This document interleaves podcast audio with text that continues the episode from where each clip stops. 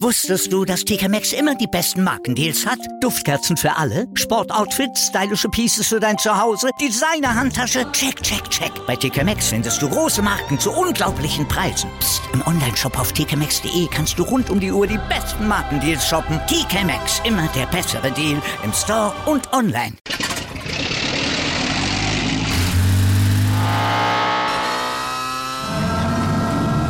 Von 0 auf 100.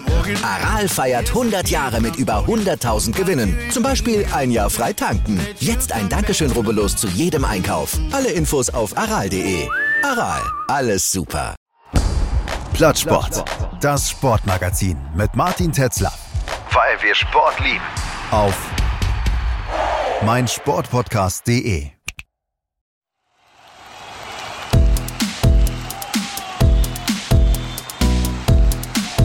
Plattsport. Der Sportpodcast.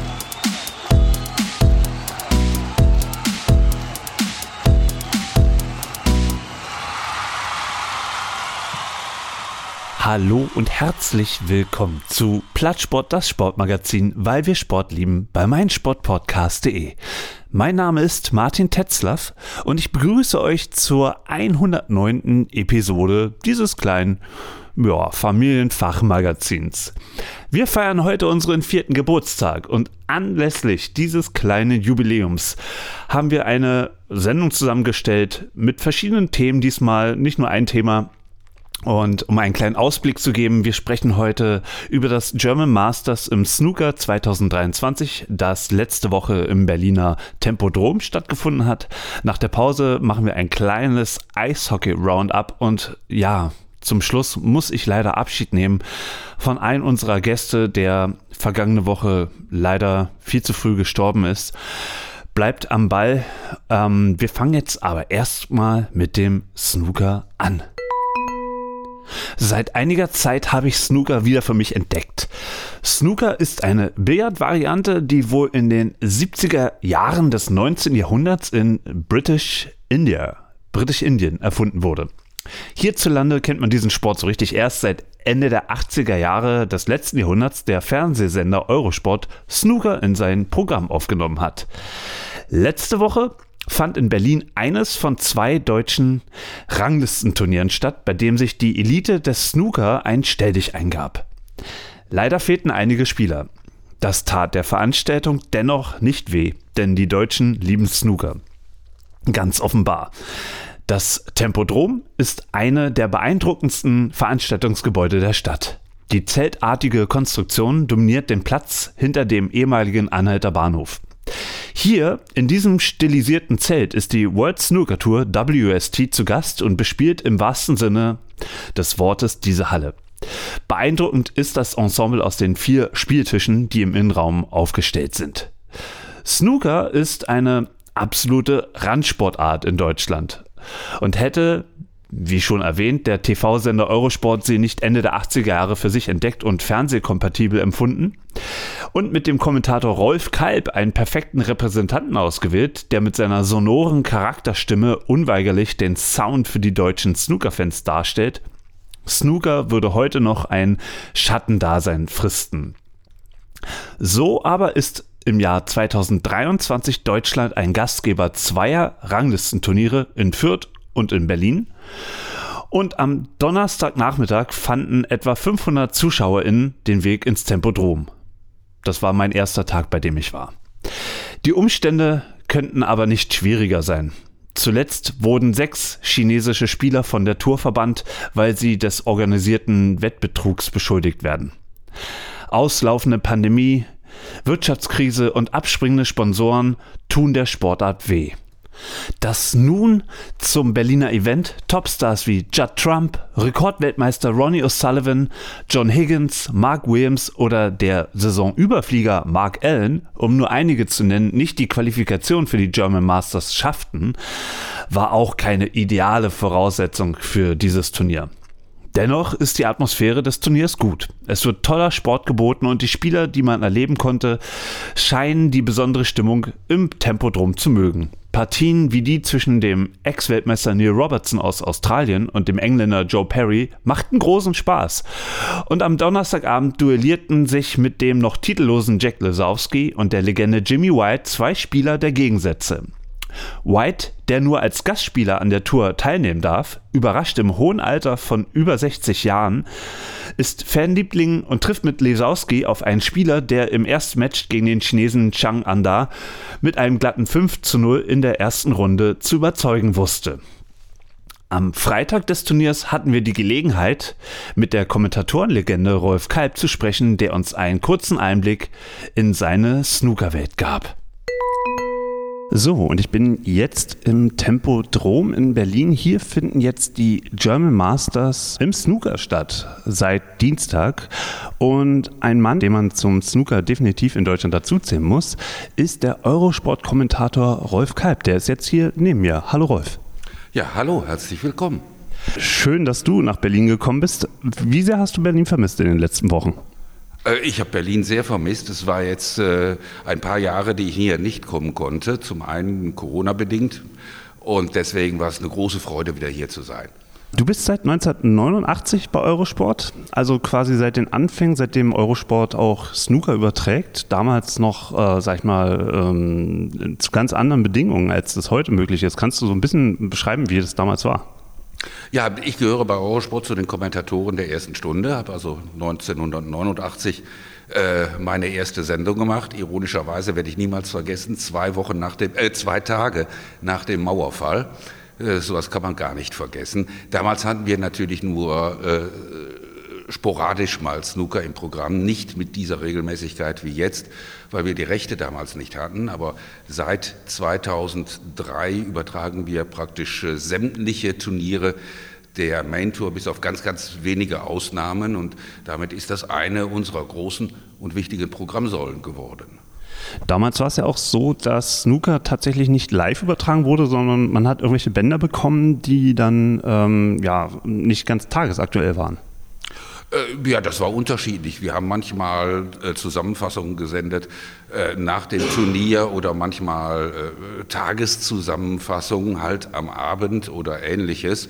Es ist halt auch immer eine Frage der Rechte logischerweise und unsere rechte Situation ist jetzt zum Glück eine ganz, ganz andere. Heute läuft Snooker auf Eurosport, es läuft jetzt inzwischen auch auf Discovery Plus und ähm, du bist allgegenwärtig. Ähm, wie hält man das aus, eine ganze Snooker-Saison quasi jeden Abend für die Leute da zu sein? Ich glaube, in deinem Buch, was du geschrieben hast, da hast du auch gesagt, deine Frau sagt dann auch zur Verwandtschaft, äh, ich habe jetzt oder, oder mein Mann oder Rolf hat jetzt wieder Snooker. Ähm, wie hält man das aus? Weil es ist ja doch äh, wirklich ein anstrengender Job, den du machst. Ja, aber äh, man hält es aus, wenn man mit viel Begeisterung bei der Sache ist. Ich meine, äh, jeder weiß, dass ich Snooker liebe. Ich darf ständig den besten Snookerspielern der Welt über die Schulter schauen. Ich darf darüber reden und ich werde auch noch dafür bezahlt. Ich habe also den Traumjob dieser Welt. Ich habe jetzt gerade das Glück, den Mann zu sprechen, der den Traumjob dieser Welt hat. Das ist mir also auch insofern ein tolles und großes Vergnügen. Nochmal zu deinem Buch. Also das habe ich im, im Frühjahr letzten Jahres verschlungen. Ich muss zu meiner Schande gestehen, ich habe 20 Jahre Snooker ausgesetzt. Anfang der 90er fing es bei mir auch so an und da warst du auch immer mit dabei. Und heute bist du immer noch dabei. Ich hoffe, du bist auch noch lange, lange, lange für die Snooker-Fans in Deutschland dabei. Ähm, und in deinem Buch, was du geschrieben hast, ähm, bezeichnest du Snooker als ein slow burning Drama. Also für die Leute, die noch nie Snooker gesehen haben, was muss man sich darunter vorstellen?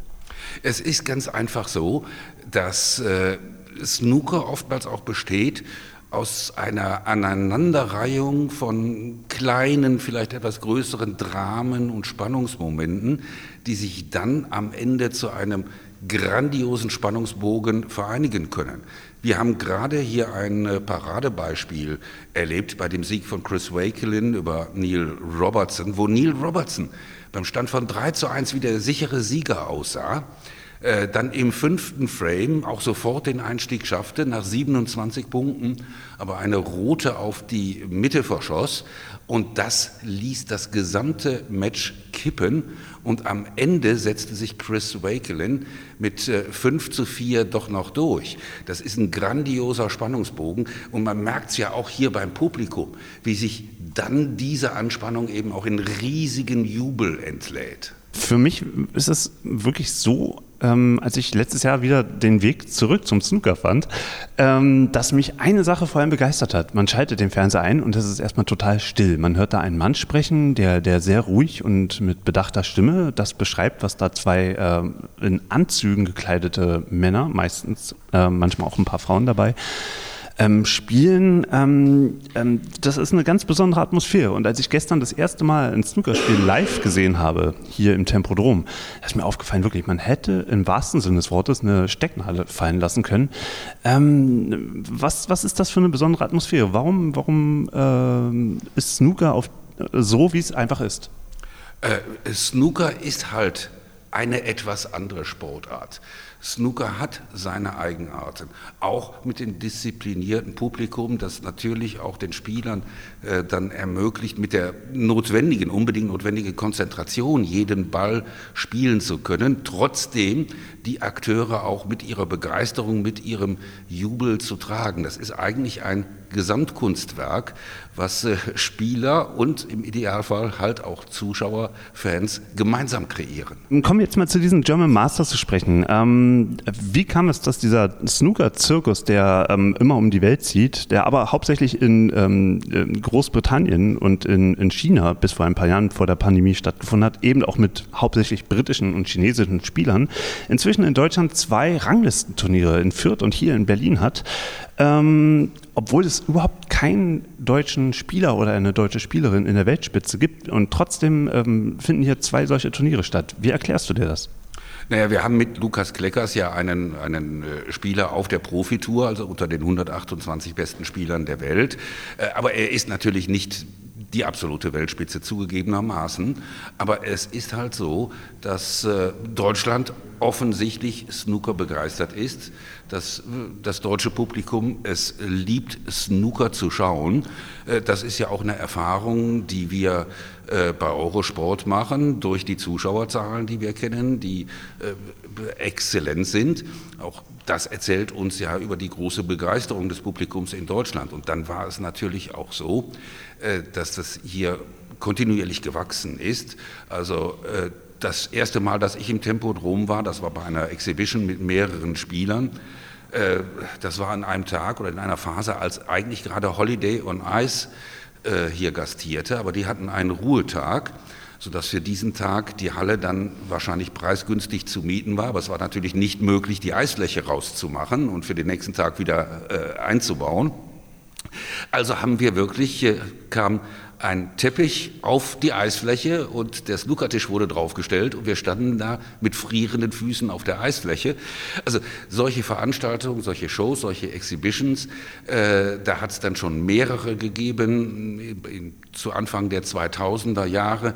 Es hat dann als erstes das Turnier in Fürth gegeben, wo man auch die Begeisterung gesehen hat und das hat den Verantwortlichen äh, dann irgendwann auch mal den Mut gegeben zu sagen, jawohl, und jetzt machen wir es richtig. Die Verantwortlichen, da muss ich natürlich äh, vor allem nennen äh, Thomas Cesar, der ja auch heute noch äh, dahinter steht, und den leider Gottes ja verstorbenen Brandon Parker, der ein Spielermanager war, aber auch einer der Direktoren der World Snooker Tour, die das äh, maßgeblich vorangetrieben haben und eigentlich damit auch den Traum der deutschen Snooker-Fans wahrgemacht haben. Ich habe mich gefragt, hat das vielleicht aber auch was mit dir zu tun? Also dadurch, dass du ähm, kontinuierlich ähm, diese äh, Snooker-Präsentation äh, seit über 30 Jahren ähm, ähm, mit, mit präsentierst? Äh, also ich sage es mal so, äh, wenn sich meine Faszination für Snooker auf mein Publikum überträgt, bin ich nicht böse deswegen. Ähm, sprechen wir tatsächlich doch nochmal genau jetzt über dieses Turnier. Also aktuell haben wir ähm, die, die auslaufende Pandemie. Wirtschaftskrise. Ähm, es gibt im Snooker auch gerade abspringende Sponsoren ähm, und ähm, damit ist auch ein Turnier in der Türkei, die Turkish Masters, ausgefallen. Ähm, und dazu ähm, setzt dem Snooker auch gerade ein äh, Wettskandal um sechs chinesische ähm, Spieler zu. Ähm, dennoch ist hier ähm, die Stimmung gut. Ähm, die Leute kommen trotzdem. Heute ist die Halle richtig voll. Es ist wirklich begeisternd, das zu sehen. wie siehst du das? Äh, natürlich, äh, Snooker ist nicht aus einer anderen Welt. Das heißt, die üblichen Probleme, die ja viele Sportarten auch haben, die viele Menschen auch haben, also die wirtschaftlichen Probleme, damit muss natürlich auch Snooker kämpfen. Äh, da das Interesse an Snooker noch immer groß ist, findet man dann natürlich Wege. Es ist klar, dieser Wettskandal, ich nenne es ganz klar einen Betrugsskandal, äh, der zehn Spieler betrifft, äh, die jetzt alle ein Verfahren erwarten. Das war natürlich ein, ein Riesenschock äh, für die Snookerwelt, auch für mich, aber wir haben ja auch bisher schon miterlebt, dass es wirklich gründlich aufgearbeitet wird, dass auch damit offen umgegangen wird, dass auch offen kommuniziert wird und dass es so auch auf diese Art und Weise glaubhaft ist, äh, dass äh, die World Snooker Tour und die WPBSA, die World Professional Billiards and Snooker Association, äh, ganz entschlossen sind, das wirklich konsequent aufzuklären und dementsprechend natürlich auch diejenigen, die schuldig geworden sind, die dann auch konsequent zu bestrafen. Das Turnier hier ähm, betrifft das ja auch direkt, weil einige Spieler, ähm, die sich zwar qualifiziert haben, ähm, ausgeschlossen wurden und dadurch gab es ein paar Spiele, die ausgefallen sind. Also ähm, es gab so ja, quasi Freilose für einige Spieler, die dann in der zweiten Runde gestanden haben. Dazu aber haben sich dann auch ähm, eine der, der, einige der großen, großen Namen dieser äh, Snookerwelt nicht qualifiziert. Also ich habe jetzt hier mal aufgeschrieben, äh, Judd Trump, Ronnie O'Sullivan, das sind Spieler, die man kennt. Mark Williams ist auch schon viele Jahre dabei, John Higgins ähm, oder der Überflieger dieser Saison, ähm, Mark Allen. Ähm, was sagt das dieses Jahr über, diese Quali über die Qualität von diesem Turnier aus? Also bisher denke ich, kann man über die Qualität wahrlich nicht meckern. Äh, man hat es ja auch gerade gesehen an der Begeisterung bei der letzten Session, die wir erlebt haben, wo wirklich Top-Snooker geboten wurde und das erleben wir die ganzen Tage hier schon. Es ist nun so, äh, viele kennen nur die großen Namen, aber die Snooker-Welt, das ist der eine Punkt, hat sich verändert. Ich erinnere mich noch sehr gut an die Zeiten, wo die Nummer 47 der Weltrangliste gegen einen Top-16-Spieler nicht den Hauch einer Chance hatte. Das ist heute ganz anders. Wenn die Nummer 98 der Weltrangliste die Nummer 3 schlägt, dann sagt man, haben wir nicht mitgerechnet, aber eine wirkliche Sensation ist das nicht. Das heißt, in der Breite ist die Leistungsfähigkeit viel größer geworden. Was allerdings auch ein bisschen schade ist, ist natürlich die äh, Art und Weise und der Zeitpunkt der Qualifikation. Die musste relativ weit im Vorfeld, Vorfeld, gespielt werden, damit die Spieler, die sich qualifizieren, dann gegebenenfalls noch Zeit haben, um ein Visum für die Bundesrepublik Deutschland zu beantragen. Wir haben es im letzten Sommer erlebt, als äh, Hossein Wafai, ein Iraner, sich äh, für das European Masters in Fürth qualifiziert hatte und äh, acht Wochen Vorlaufzeit nicht ausreichten, weil die deutschen Behörden sagten, den Visumsantrag eines Iraners müssen wir gründlicher prüfen. Und das ist nicht hingekommen, der konnte nicht antreten. Das wollte man natürlich vermeiden, deshalb die sehr frühe Qualifikation. Dann war es da halt so, dass die Woche vorher die UK Championship gespielt wurde im Barbican Center von York. Begeistertes Publikum, einer der wichtigsten Titel der gesamten Saison. Das ist wirklich große Bühne, große Oper. Und dann ist man als Spieler auch erstmal ausgelaugt. Und wenn man dann die nächste Woche sofort in irgendeinem Freizeitzentrum in der Provinz, in sehr prosaischer äh, Atmosphäre eine Qualifikation spielen muss, dann fällt es dann auch ein bisschen schwer, diese, dieses letzte Quäntchen an, an Motivation aus sich rauszukitzeln. Also insofern sind da sicherlich verschiedene Aspekte zusammengekommen. Aber also ich sehe es durchaus auch so, dass man das zum Anlass nehmen muss, um den, den Qualifikationsmodus und derartige Dinge sich mal genauer anzuschauen und daraus die Lehren dann für das nächste Jahr zu ziehen. Zur letzten Frage. Normalerweise sitzt du ja in einer äh, sehr, sehr kleinen Sprecherkabine und kommentierst einsam vor einem Monitor die Spiele. Ähm, hier in Berlin bist du aber auch noch ja, Ansage und stehst plötzlich für tausend Menschen mitten in, im Tempodrom und das ist ja, glaube ich, nicht die Bühne, aus der du kommst, wenn ich mich jetzt äh, nicht ganz falsch informiert habe. Wie ist das damals gewesen, auf einmal ähm, vor so vielen Leuten zu stehen und die irgendwie einzuheizen, obwohl man, wie gesagt, ja, sonst immer ähm, da sitzt und in Ruhe die Spiele kommentiert? Äh, also einheizen brauche ich hier noch nicht einmal groß, weil das Publikum will sich begeistern. Die machen es mir als Master of Ceremonies äh, sogar ziemlich leicht. Aber das ist natürlich ein toller Aspekt auch meiner Arbeit. Denn äh, das ist ja richtig. Meine normale, mein normaler Arbeitsalltag ist, dass ich äh, in einer Kabine, in einem Studio sitze, äh, versuche bestmöglich zu kommentieren, versuche auch die Interessen meiner Zuschauerinnen und Zuschauer äh, im Auge zu behalten und zu bedienen. Aber ich habe natürlich dann keine unmittelbare Rückmeldung, sondern arbeite so ein bisschen im luftleeren Raum. Und das ist bei so einer Arbeit direkt vor Publikum, vor Live-Publikum natürlich was ganz anderes. Da spürt man sofort, äh, kommt das jetzt an oder hast du dich da irgendwie verrannt?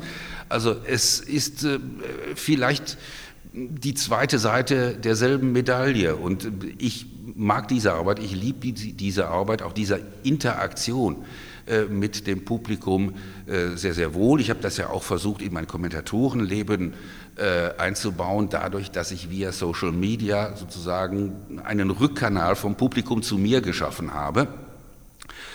Und hier, also ich muss sagen, wenn man an den Tagen, wo wir volles Haus haben, dort in der Arena im Tempodrom steht, volles Haus heißt 2500 Menschen, wohin man auch immer schaut, es ist ein, eine Wand voller Menschen und wie hoch man auch schaut, die Wand hört nie auf. Das ist ein wunderbares Gefühl. Ich bin richtig dankbar, dass ich in meinem Beruf die Möglichkeit habe, eine solche wunderbare Erfahrung machen zu dürfen. Und ich danke dir, dass ich das erleben darf. Und ich danke dir jetzt für die Zeit, äh, für das Interview. Und ich wünsche dir jetzt noch ein wunderbares Turnier und äh, viel Schlaf trotzdem und äh, spannende Spiele. Vielen Dank, Rolf. Ich danke fürs Interesse. Die World Snooker Tour WST organisiert die Snooker-Saison und tritt dabei nahbar und sympathisch auf. Das konnte ich vor und hinter den Kulissen im Tempodrom erleben. Permanent läuft man Offiziellen, SchiedsrichterInnen, HelfershelferInnen, SpielerInnen und sämtlichen Menschen über den Weg, die an der Organisation für so ein Turnier beteiligt sind. Man merkte es nach dem Finale. Alles muss schnell abgebaut und für den Rücktransport nach Großbritannien vorbereitet werden. Und jeder Handgriff sitzt. So ein Turnier in Deutschland ist spürbar für alle etwas ganz Besonderes, weil man in Berlin auf ein snookerhungriges Publikum trifft, das sich auch über ein weniger prominent besetztes Teilnehmerfeld freut.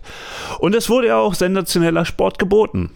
Alleine Robert Milkins sorgt für das extrem seltene 146er Break und am Freitag dann sogar für das einzige Maximum Break von 147 Punkten. Ich traf mich mit dem Pressesprecher der WST, Roddy Bissett, um von ihm zu erfahren, was dieses Berliner Ranglistenturnier für die WST bedeutet. Und nun habe ich die Gelegenheit, mit jemandem der äh, äh, World Snooker Tour, äh, WST, zu sprechen, und zwar mit Roddy Bissett. Er ist Pressesprecher für World Snooker. Und uh, thank you, Roddy, uh, for having some, some minutes in the mid-session interval. Um, how do you like uh, this final today?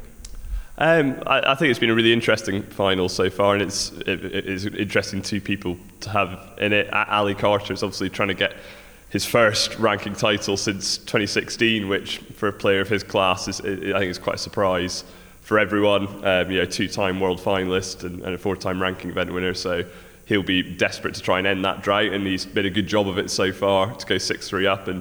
It's a huge occasion for Tom Ford as well, going for his first ranking title. He, he's had a really good season so far, got to the semi finals of the UK Championship, and you know, now he's got got the chance to, to, to get his hands on a, a, trophy for the first time, and in terms of a ranking event, and it, a big evening ahead. Um, I, I, Tom's got it all to do, but who knows? He, he, he could make a comeback.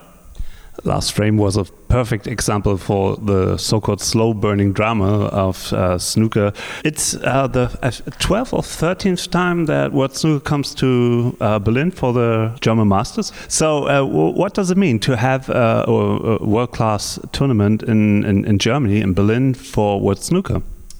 I think it, it, it's, it's fantastic. It's one of the most well attended events that we have. It, the Tempodrome's become a bit of an iconic venue on, on the tour. Uh, I think you know, over 2,000 fans for most sessions here, and the atmosphere is incredible. And it, I, I think it's not just fans from Berlin that come to. I think people come from all over just to witness the atmosphere here. It, it, it, it's, it's really important to have a, a, tournament here and tournaments in Germany. We've obviously got the European Masters here next season again in, in Nuremberg. But um, you know, the German fans love snooker, and it is really important that we, we have have events here. And um, you know, the, the, German Masters is, has become a, a, really one of the highlights of the calendar on the, the World Snooker Tour.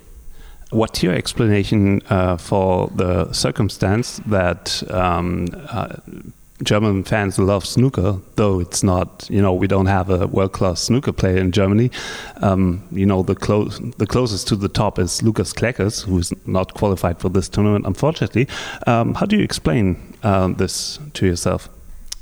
I, I, don't know really. I mean, I was speaking to actually speaking to Rolf Kalb, who's a legendary commentator. I, I, believe you were speaking to him on your podcast as well about this, and he he was just saying that I, I think I think the German people just seem to love the, the, the, drama that the sport provides. I, I, think it's yeah, it, it's, it's testament to the sport and, and, and, testament to the German fans that without necessarily a, a top 16 player, as, as, as, you say, Lukas Kleckers has, has had some great results on the tour, but without a, a top player, there is still the real interest in, in the sport. You know, the, the German fans just love the, the sport for itself. It's not to do with trying to support a particular player or and um, you know, as it's shown this week, we've not, you know, we, we lost a lot of the top 16 in, in qualifying for this, but the, the, the, German fans have still turned out in their numbers, and uh, I think they've been rewarded by captivating snooker. It's just showing that it, it's not all about the top 16. Rob, Rob Milkins had a, a remarkable week, had a 146 and a 147. I think it's shown the strength and depth of the tour and the, the, the quality that there is, and, and the German fans really appreciate that as much as anyone. And German fans obviously know the, the rules of snooker, isn't it? Yeah, well, I, I think I think snooker is a sport that once you get into, you can you, you can uh, understand the rules fairly easily. There are some sort of strange rules that even you know people who who know snooker sometimes don't quite get right, like the miss rule and things like that. But um, yeah, I think um, the, the, the, German fans seem to have got to grips with it, and, and I think out in that arena you, you, see with the reaction to certain shots that they appreciate how the sport works and they have a real respect for the, the nuances of how, how snooker is played. So it's a very knowledgeable crowd here in Germany. I think it's a shame that um, only three of ten top 10 ranked uh, uh, players could come around. Uh, didn't qualify for the tournament. You know, like you know, famous names like Ronnie Sullivan, uh, John Higgins, Mark Williams, uh, Judd Trump. And uh, why do you think it's uh, still, at the end of the day, very, very um, uh, important for German fans to come around to to, to watch snooker in the uh, in the Tempodrome? Yeah, we lost a lot of top players in qualifying. It's quite a difficult event to qualify for this because you've got to come through two rounds. There's only 32 players at the venue, um, and yeah, that that we have had quite a lot of casualties in that um, respect it for me it's the first time coming to to a tournament like this uh, and uh, it, it, feels like you know uh, getting into a, a, huge family and meeting the people very very nice people I, I met uh, so far. And uh, yeah can you describe this this family like uh, environment of, of the World Snooker Tour yeah, it is a bit of a family-like environment because you know, there's not huge staff that work on the tour, and everyone knows each other. And you know, as you say, we're, we're traveling all around, whether it's to, to Berlin or place in Britain or um, you know before the pandemic, and hopefully again soon China. You know, all all around the world. We're going to Thailand soon, and you know, we all have to travel together, and um, you know, we, we all socialise outside of play. We all enjoy each other's company, whether it's the players or the staff. And um, it's yeah, it's a really tight tight knit group of people, and um, it, I, I, think we all really enjoy each other's company, which is important because we we've got so many tournaments throughout the year that we we're, we are in each other's company quite a lot. Um, we're close to the final session of this tournament, so it's probably mm, 10 more frames if we're lucky. How do you uh, think this tournament was? What's the result so far? I think it's been a brilliant tournament. Um, as I say, Rob Milkins uh, had an amazing tournament, and he was unlucky not to, to, to make it all the way to to the final. But um, to have a 146 and a 147 was incredible. Um, we, we've seen all sorts of fireworks. Uh, Chris Wakeman had a really thrilling win over over Neil Robertson. Um, and which was a shame because I'm a big Neil Robertson fan. Right. Okay. Well, yeah. I mean, yeah. Neil, uh, he's he's. Uh, I think he's really keen to try and do well here in Berlin. Neil, because he's not won here yet. He obviously had, did get to the final, but uh, lost to Judd Trump. But um, yeah, he, he had a good match with Chris, and unfortunately just came out on the wrong end. I think Chris was quite confident after his shootout win and uh, that's given him a bit of a boost. But um, yeah, so we had that, and the, the semi-final Saturday was incredible to have two six-five results. I think it was a really th- thrilling day in here, and the atmosphere inside the Tempodrome for that was incredible. And who knows what's to come tonight? It's six-three, but maybe we'll uh, maybe we'll get another decider tonight. Uh, last question. Uh, last Tuesday uh, uh saw a, a remarkable game between the legend Jimmy White and um, the still not, you know, uh, winning title uh, player Jack Lisowski and um, to see Jimmy White um, was like you know it, I got goosebumps seeing him play uh, because I, I, follow snooker since 30 years. And um, to see Jimmy White uh, live uh, in this venue um, you know pure goosebumps everywhere.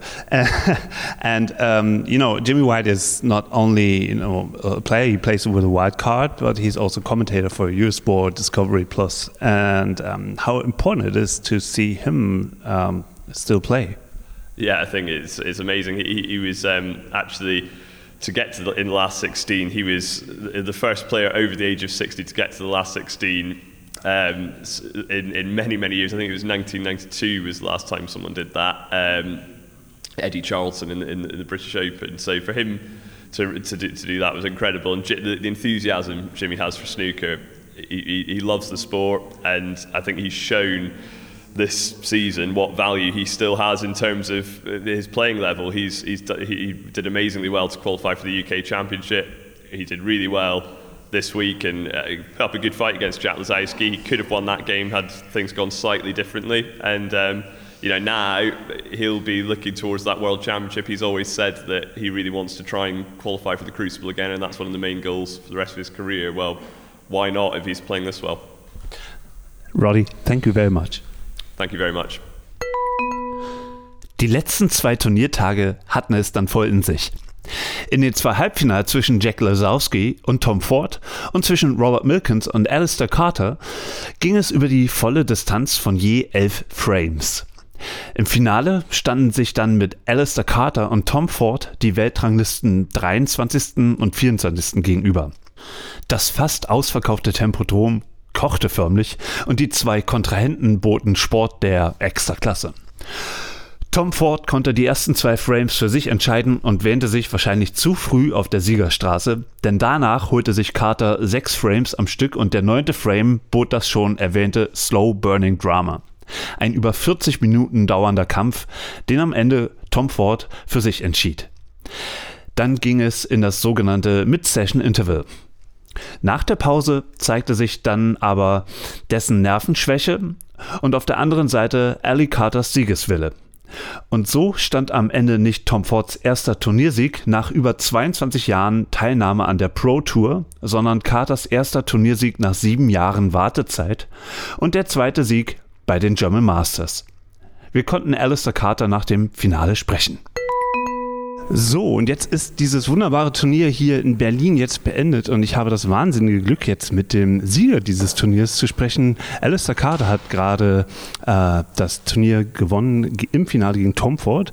Um, Alistair, congratulations. Thank you. Yeah, I'm absolutely delighted. It was such a, it's always such a special event being here in Berlin. The venue and the atmosphere, the fans, it's all amazing and it adds up to being you know, a great, great tournament, and I'm absolutely delighted to be champion. Yeah, how do you feel about uh, this special victory? Oh, it's massive. You know, when you've been a pro, a professional for as long as I have, you kind of think it's never going to happen again. And I've obviously been a pro professional for 25 years, but I've been working hard behind the scenes at home and, um, you know, working with Chris Henry, and we're doing some really good stuff, and uh, it's revitalised my, my appetite for the game. Uh, it's been a long journey since your last victory in 2016. Um, describe the time between then and now. Yeah, I know it's a long time. Um, you know, I've lost in a couple of finals to Stuart Bingham and Judd Trump uh, in, some big tournaments, the Grand Prix and the Masters. But you know, was, I, one of my goals was to win in three different decades: my 20s, 30s, and 40s. And you know, I'm, I'm getting better and better with age, like a fine wine the fight against Tom Ford, what was the toughest part of the game? Um, the toughest part was just keeping my mind still, keeping in the here and now, staying in the moment. Um, you know, there was there, there's there's so many rewards after you win. There's so much at stake, not just the prize money, the other tournaments that it gets you into. So, you know, I'm absolutely delighted with the way I handled myself today, and uh, I can only give myself a pat on the back. Um, the last frame, um, you led uh, 93 uh, was it easy the last frame, or was it a tough one? It wasn't easy. It wasn't easy at all. It was very difficult, but I just bit by bit, ball by ball, uh, step by step, and uh, we got there. Yeah, it looked quite easy. Um, your thoughts about Berlin and the Tempodrome? Loved the temper drum.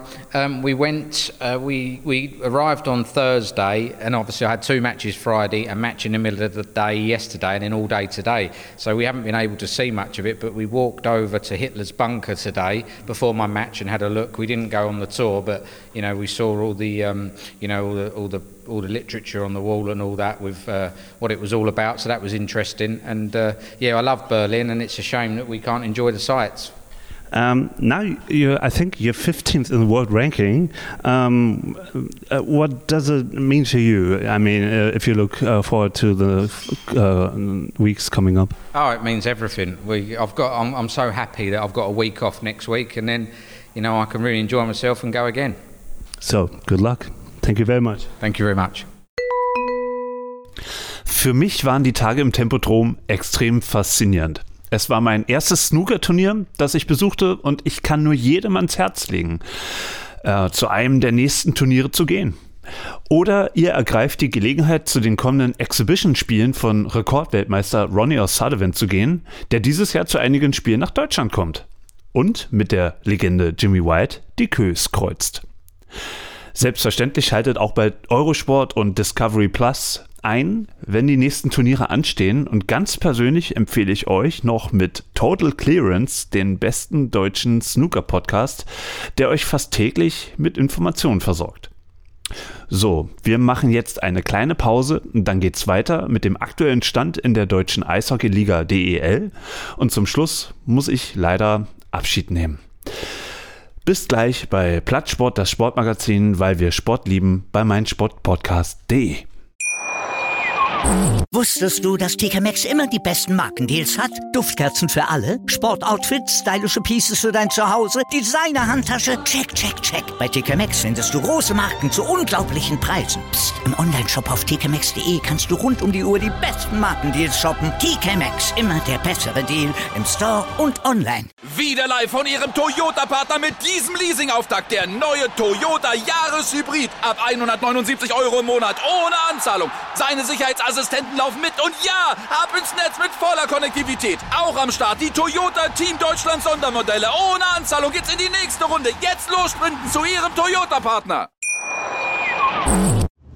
So, und gerade komme ich aus dem Tempo drum raus und will nach Hause gehen. Wer steht da vor mir? Rolf Grande von Plattsport. Hallo Rolf. Hallo Martin. Sag mal, äh, wusste gar nicht, dass du Snooker-Fan bist. Ja, doch, tatsächlich. Ich habe das äh, schon ganz oft bei, bei Eurosport geguckt und heute hatte ich mal die Chance, live dabei zu sein. Ähm, erzähl mal, äh, war es das erste Mal, dass du beim Snooker warst? Tatsächlich ist das erste Mal, dass ich live dabei war und äh, dann gleich ein Finale. Ähm, war schon echt spannend. Erzähl mal, also aus der Perspektive eines äh, Deutschen, der Snooker guckt. Ich habe gerade im Backstage mit ein paar Leuten gesprochen und die meinten, na, wieso Regeln? Äh, ist doch ganz leicht und so. Aber ich glaube, äh, versteht nicht jeder. Oder wie siehst du das? Also ich kann für mich sagen, ich, äh, ich kenne die Regeln, dadurch, dass ich ja schon, schon viel geguckt habe und von daher leicht verständlich und äh, ja, so, so live zu sehen ist halt immer was ganz anderes als im Fernsehen. So die, die Stimmung kommt, äh, kommt ganz anders rüber. Auch äh, die Spieler kann man ja auch die ganze Zeit äh, beobachten, was man ja im Fernsehen auch so nicht hat. Und äh, ja, auf jeden Fall gerne wieder.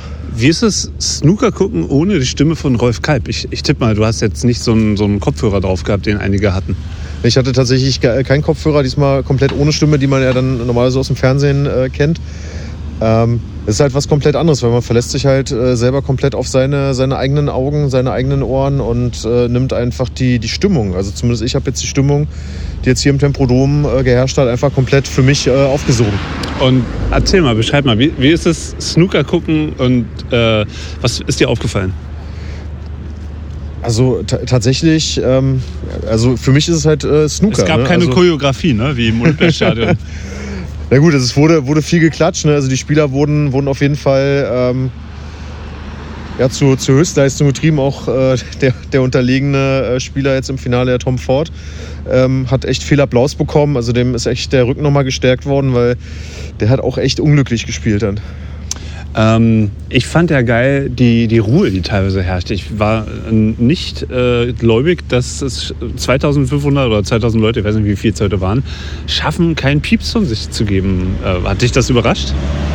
Ähm, tatsächlich hat mich das äh, nicht überrascht und äh, es freut mich halt auch, dass äh, die Fans dann in, entsprechend diszipliniert waren und den Spielern halt auch die, die Zeit und den Raum gegeben haben, sich zu konzentrieren, weil am Ende Snooker lebt halt äh, für die Sportler halt auch von, von ihrer Konzentration. Ähm, das ist ein Hochleistungssport und äh, da finde ich es gut, dass die Zuschauer da entsprechend respektvoll mit den Spielern umgehen. So, und jetzt ist mir kalt, ich will nach Hause. Rolf, kommt gut nach Hause? Schönes Wochenende. Wochenende ist ja jetzt vorbei. Viel Spaß beim Arbeiten. Es ist, es ist Sonntag, es ist Sonntag. Es ist Sonntag und äh, wir haben einen schönen Abend. Ja, den hatten wir tatsächlich. Oder schönen Tag. Es war ein langer, langer Tag. Aber ich muss auch sagen, richtig geil. So, zurück an die angeschlossenen Funkhäuser. Wie viele Kaffees waren es heute schon? Kaffee spielt im Leben vieler eine sehr große Rolle. Und das nicht nur zu Hause oder im Café, sondern auch am Arbeitsplatz. Dafür gibt es Lavazza Professional. Kaffee am Arbeitsplatz, der genauso lecker schmeckt wie in eurem Lieblingscafé. Die perfekte Kaffeelösung für jede Art von Unternehmen. Klein, mittel, groß. Ihr habt auf jeden Fall einen Kaffee, der schmeckt. Die richtige Motivation für eure Arbeitstage. Alle Infos zu Lavazza Professional findet ihr auf lavazzapro.de mit allen Kaffeelösungen für euer Büro. Hallo zurück bei Plattsport, das Sportmagazin, weil wir Sport lieben, bei meinsportpodcast.de. So, und jetzt kommt der Eishockey-Teil in dieser 109. Episode. Und äh, wenn wir schon mal Geburtstag feiern, dann kommt auch einer äh, vorbei zur Geburtstagsparty heute, der vor drei Jahren auch schon mal beim Geburtstag dabei war. Es geht um Eishockey und dann kann einer nur dabei sein. Es ist Bernd Schwickrath. Hi Bernd. Erstmal herzlichen Glückwunsch und äh, also darfst bitte nicht so sehr loben. Natürlich können auch andere Leute dabei sein, aber ich freue mich, dass ich dabei sein Ja, wir haben es schon lange nicht mehr miteinander äh, gemacht hier. Das stimmt. Wir haben uns nur so komische Sprachnachrichten geschrieben, äh, geschickt über WhatsApp. Und ich habe die längste, die du mir geschickt hast, war wie zwölf Minuten lang. Und ich dachte, hat der Typ eine Vollmeise? Aber war ganz interessant, muss ich sagen. Ja, ja, habe ich, habe ich. Wir schicken uns immer wieder mal irgendwelche Podcasts zu. Und du hast ja auch äh, dein Herz auf der Zunge, ne? Du bist ja ein Rheinländer und so ist es. Ja, so ist es. Genau. Und ich habe jetzt, äh, da du ja der Eishockey-Experte bist, gedacht, ich bringe mich jetzt mal auf den neuesten Stand, weil was ich so gehört habe, äh, ist ja auch bald Playoffs. Und ähm, einige Mannschaften sind dabei, die man da nicht gesehen hat. Andere sind nicht dabei, wahrscheinlich in den Playoffs, die man da gewähnt hat. Es gibt zwei Absteiger dieses Jahr. Das ist auch kurios. Wenn denn. Ah, das weiß zweiten, man noch wenn, nicht, das reden wir aber gleich drüber. Wenn denn aus der zweiten Liga äh, jemand aufsteigt, der aufsteigen kann. Ähm, aktuell liegen ja die Kasse Huskies auf Platz 1, sind der Top-Favorit in der DL2, was ich so gehört habe. Genau, aber was, wer wird denn Meister und wie lief denn die Saison und überhaupt? Und da habe ich jetzt ein paar äh, äh, ja, diabolische Thesen zusammengestellt, die du einfach so beenden musst. Ebenso diabolisch. Ja, ja los geht's. Wir fangen an. Äh, Red Bulls München wird deutscher Meister, weil. Ja, warum werden die Meister? Weil sie mit Abstand die beste Mannschaft haben. Sie haben vielleicht den besten Torwart, sie haben eine starke Abwehr, wobei da nicht so was tun könnte, sogar, dass sie aber jemanden verpflichten. Und sie haben einen überragenden Sturm und zwar einen sehr ausgeglichenen Sturm. Sie sind nicht so eine Mannschaft, wie das andere sind, dass sie irgendwie fünf Spieler in den Top 10 der Scorerliste haben, sondern ja, Yasin Elitz spielt eine super Saison, ist vorne mit dabei, aber sonst ist das relativ ausgeglichen. München ist die einzige Mannschaft, die aktuell 100 Punkte hat, die einzige mit einem Punkteschnitt von mehr als 2,0 pro Spiel, äh, haben den besten Sturm, wenn ich das so sehe, mit die beste Abwehr. Ja, da geht nicht viel drüber. Ähm, hatten zwischenzeitlich eine Phase von, ich glaube, es waren 13 Auswärtssiege in Folge und sie hätten den 14. holen können können. Oder es waren 12 und 13. Eins von beiden, auf jeden Fall eine historische Serie. Und äh, ja, hatten jetzt in letzter Zeit mal so eine kleine Phase mit drei Niederlagen in Folge, aber das lag ja noch daran, dass sie so lange schon äh, uneinholbar in der Tabellenspitze standen, dass sie vielleicht nicht jedes einzelne Spiel so ernst genommen haben. Meinst du, da fehlt die Spannung? Ja, ich glaube, das ist doch automatisch, wenn du halt ein ne Ligaformat spielst, wo halt die Endtabelle nicht das Allerwichtigste ist und du bist dann eh schon so weit vorne, dass du dann vielleicht nicht an jedem Dienstag auswärts, äh, wie im kalten Januar, da irgendwie gegen so eine Mannschaft, die um alles kämpft, da vielleicht das Spiel gewinnst, ist ja auch klar. Kennst du diese Diskussion mit Fußballfans, wenn man denen erklärt, mach doch mal vielleicht ein Playoff-Format beim Fußball? Nein, am Ende die Tabelle, das ist das Einzige, was zählt. So, beim Eishockey kennt man das ja anders, ne? Ja, seit 1981 war es, glaube ich, ne? kennt man das anders. Ähm, ich bin auch so ein bisschen zwiespältig, wenn ich darüber nachdenke, weil ich auch schon häufiger gesagt habe, klar, in der Fußball-Bundesliga ist es durch die Dominanz der Bayern so langweilig geworden, dass vielleicht so eine Playoff-Serie da was ändern könnte, weil vielleicht erleben die Bayern einfach mal zwei schlechte Wochen, sind dann draußen, das wäre ja auch mal was Besonderes. Andererseits verstehe ich auch Leute, die sagen, naja, Fußball ist auch ein bisschen was anderes, da spielt man auch seltener gegeneinander und da ist das einzelne Spiel vielleicht ein bisschen wertiger und es soll ja auch die Mannschaft gewinnen, die auf Langstrecke die beste ist. Ja, ich, wie gesagt, ich bin ein bisschen zwiespältig. Wobei ich eigentlich ganz witzig fände, so, stell dir mal vor, so aus einer Playoff-Serie Dortmund-Schalke siebenmal in zwei Wochen. Wird auch nicht nett, oder? Äh, wird auch nett, oder?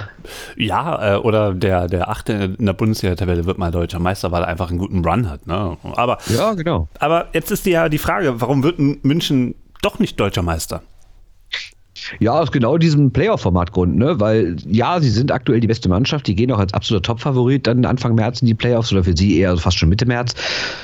Aber du weißt halt nie, was passiert. Es müssen sich ein, zwei Spieler verletzen, es muss beim Gegner der Torwart heiß laufen. Du hast dreimal Pech in der Schiedsrichterentscheidung und auf einmal liegst du in der Serie 2-0 zurück und dann denkst du, was machen wir ja eigentlich? Wir waren doch, bisher lief doch irgendwie alles von allein und jetzt auf einmal stehen wir im Rücken zur Wand, dann kommt der Druck hinzu. Also du weißt nie, wie es läuft. Und auch Mannheim kann doch mal einen Zahn zulegen, auch Ingolstadt kann einen Zahn zulegen. Deswegen ja, München ist der Top-Favorit, aber ich würde auf gar keinen Fall sagen, dass die Meisterschaft schon eingetütet ist. Das funktioniert halt nicht im Playoff-System. Ja, wobei jetzt, wo der äh, Best-of-Seven-Modus wieder da ist, äh, ist eigentlich. Ist die Wahrscheinlichkeit, dass das bessere Team gewinnt, höher, klar. Also äh, vor zwei Jahren war es ja, glaube ich, Best of Three ähm, um es irgendwie schnell durchzukriegen, um irgendwie eine Saison hinzukriegen wegen Corona und so weiter. Aber äh, im Normalfall in einer Best of Seven Serie, gerade wenn du so jemanden hast da oben mit München oder auch manchmal Mannheim oder letztes Jahr noch Berlin. Ah, ja, so, also Best of Seven ist eigentlich eher eine, eine Qualität für die guten Mannschaften, oder? Absolut, klar. Je häufiger, je häufiger du gegeneinander spielst, desto weniger äh, oft ist wahrscheinlich oder weniger wahrscheinlich ist, dass der Seite gewinnt. Ne? Dennoch, diese Playoffs werden bemerkenswert, weil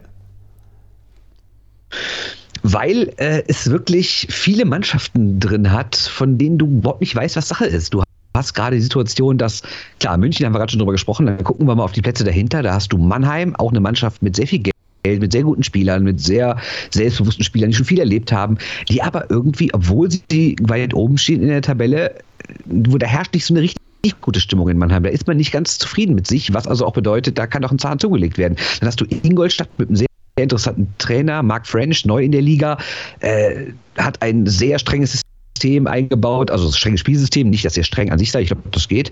Ähm, die Mannschaft folgt ihm total und das ist eine ganz spannende Mannschaft, die auch weit kommen kann. Dann hast du so Überraschungsmannschaften vielleicht eher, wobei Straub keine Überraschungsmannschaft mehr ist, die sind seit Jahren gut dabei. Düsseldorf ist aktuell auf Rang 4 und dann hast du so Mannschaften wie Wolfsburg, die eigentlich auch zu höhere berufen sind, die häufig im Finale waren, erst vor zwei Jahren.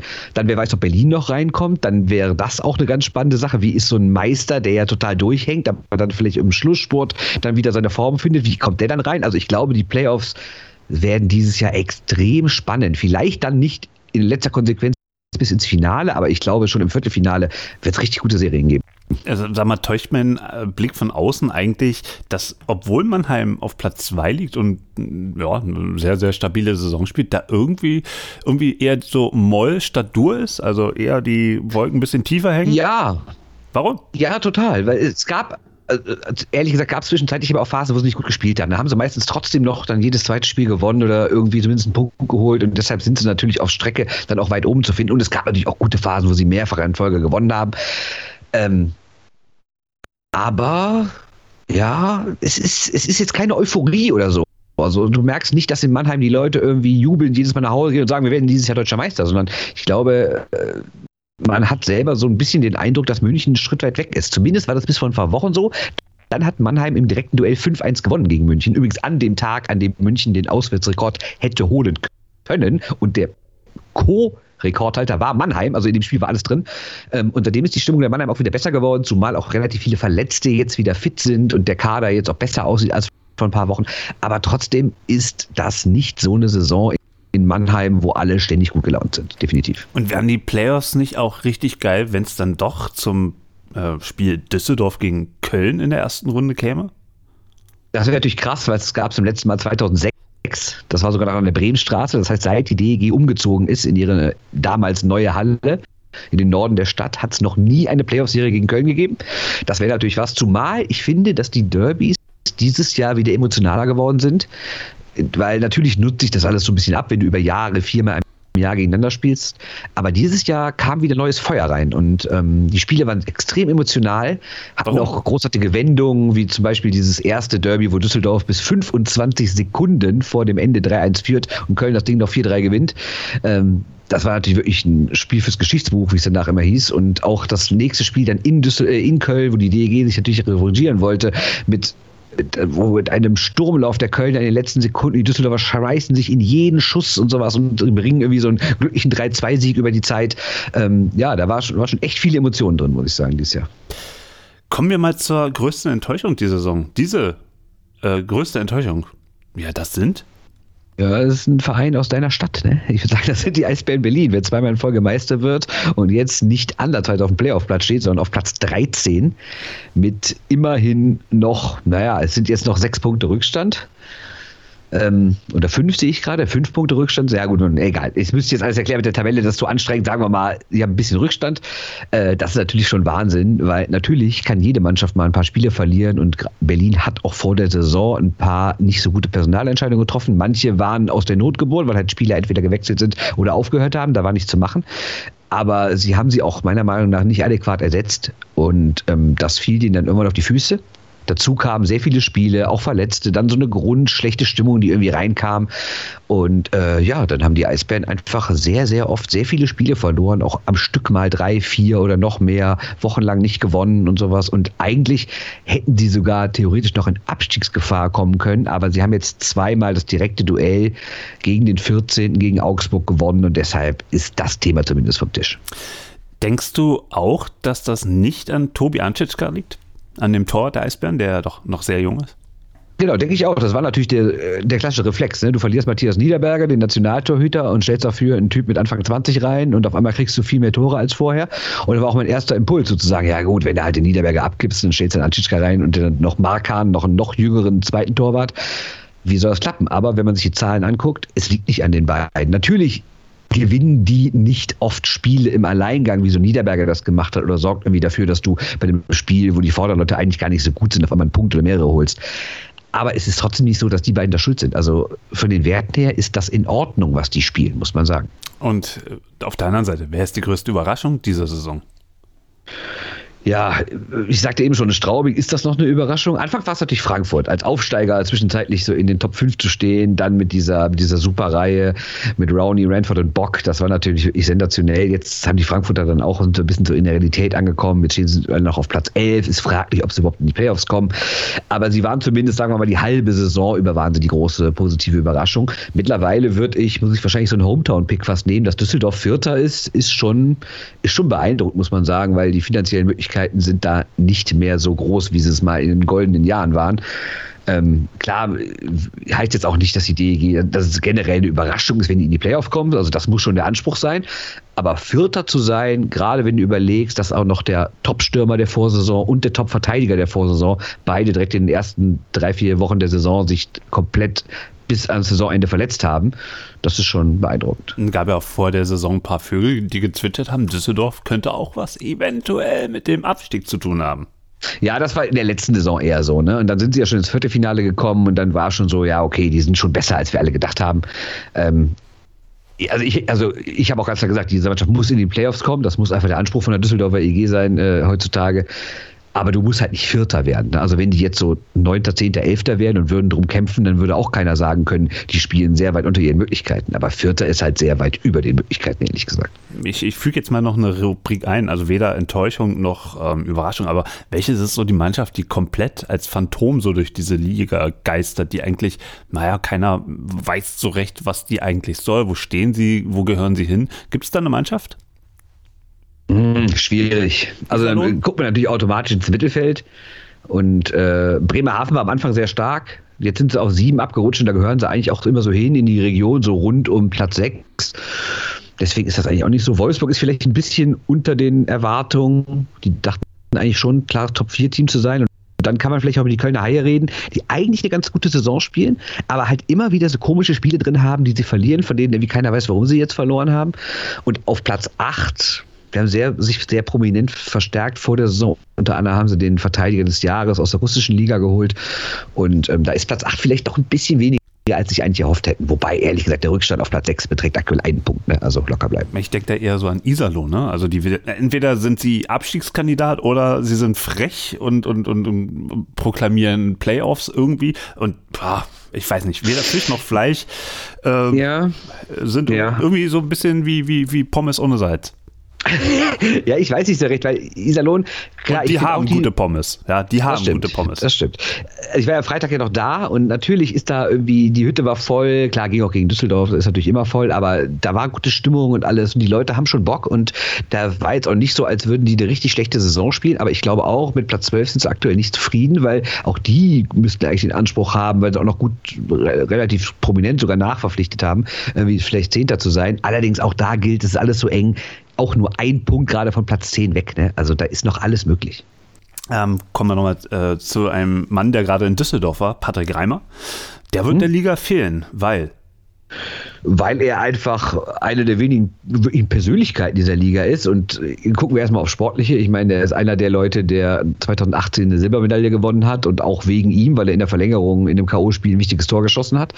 Dann darf man nicht vergessen, der Mann ist aktuell ewiger Topscorer der Liga, ewiger Top-Torjäger der Liga. Er ist letztens 40 geworden, spielt immer noch. Er hat, es gehört zu dem kleinen, überschaubaren Kreis von Leuten, die 1000 Spiele gemacht haben.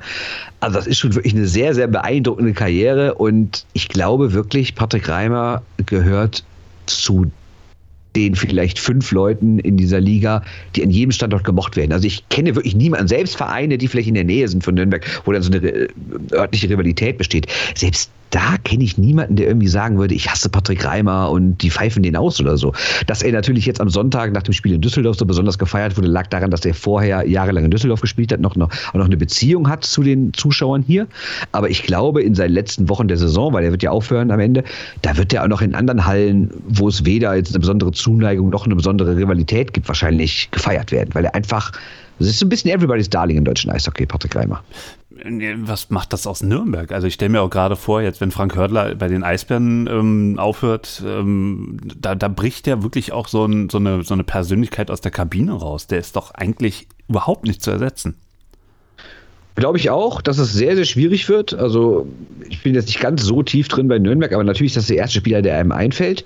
Äh, jetzt muss man aber sagen, da gibt es auch noch ein paar andere, die jetzt schon länger da sind, sei es ein Markus Weber, äh, sei es ein Olli Mebus oder sowas. Ne? Also, da gibt es schon noch Leute. Daniel Schmölz jetzt auch schon ein bisschen länger da und sehr beliebt bei den Fans und auch ein richtig guter Mann. Also, Nik Niklas Treutler als Torwart ist ja sogar Nürnberger. Also, da sind schon noch ein paar Leute, mit denen man sich äh, vom Publikum mehr identifizieren kann und die in der Kabine was zu sagen haben. Aber trotzdem gehe ich schwer davon aus, dass so ein Reimer eine extreme Lücke hinterlassen wird.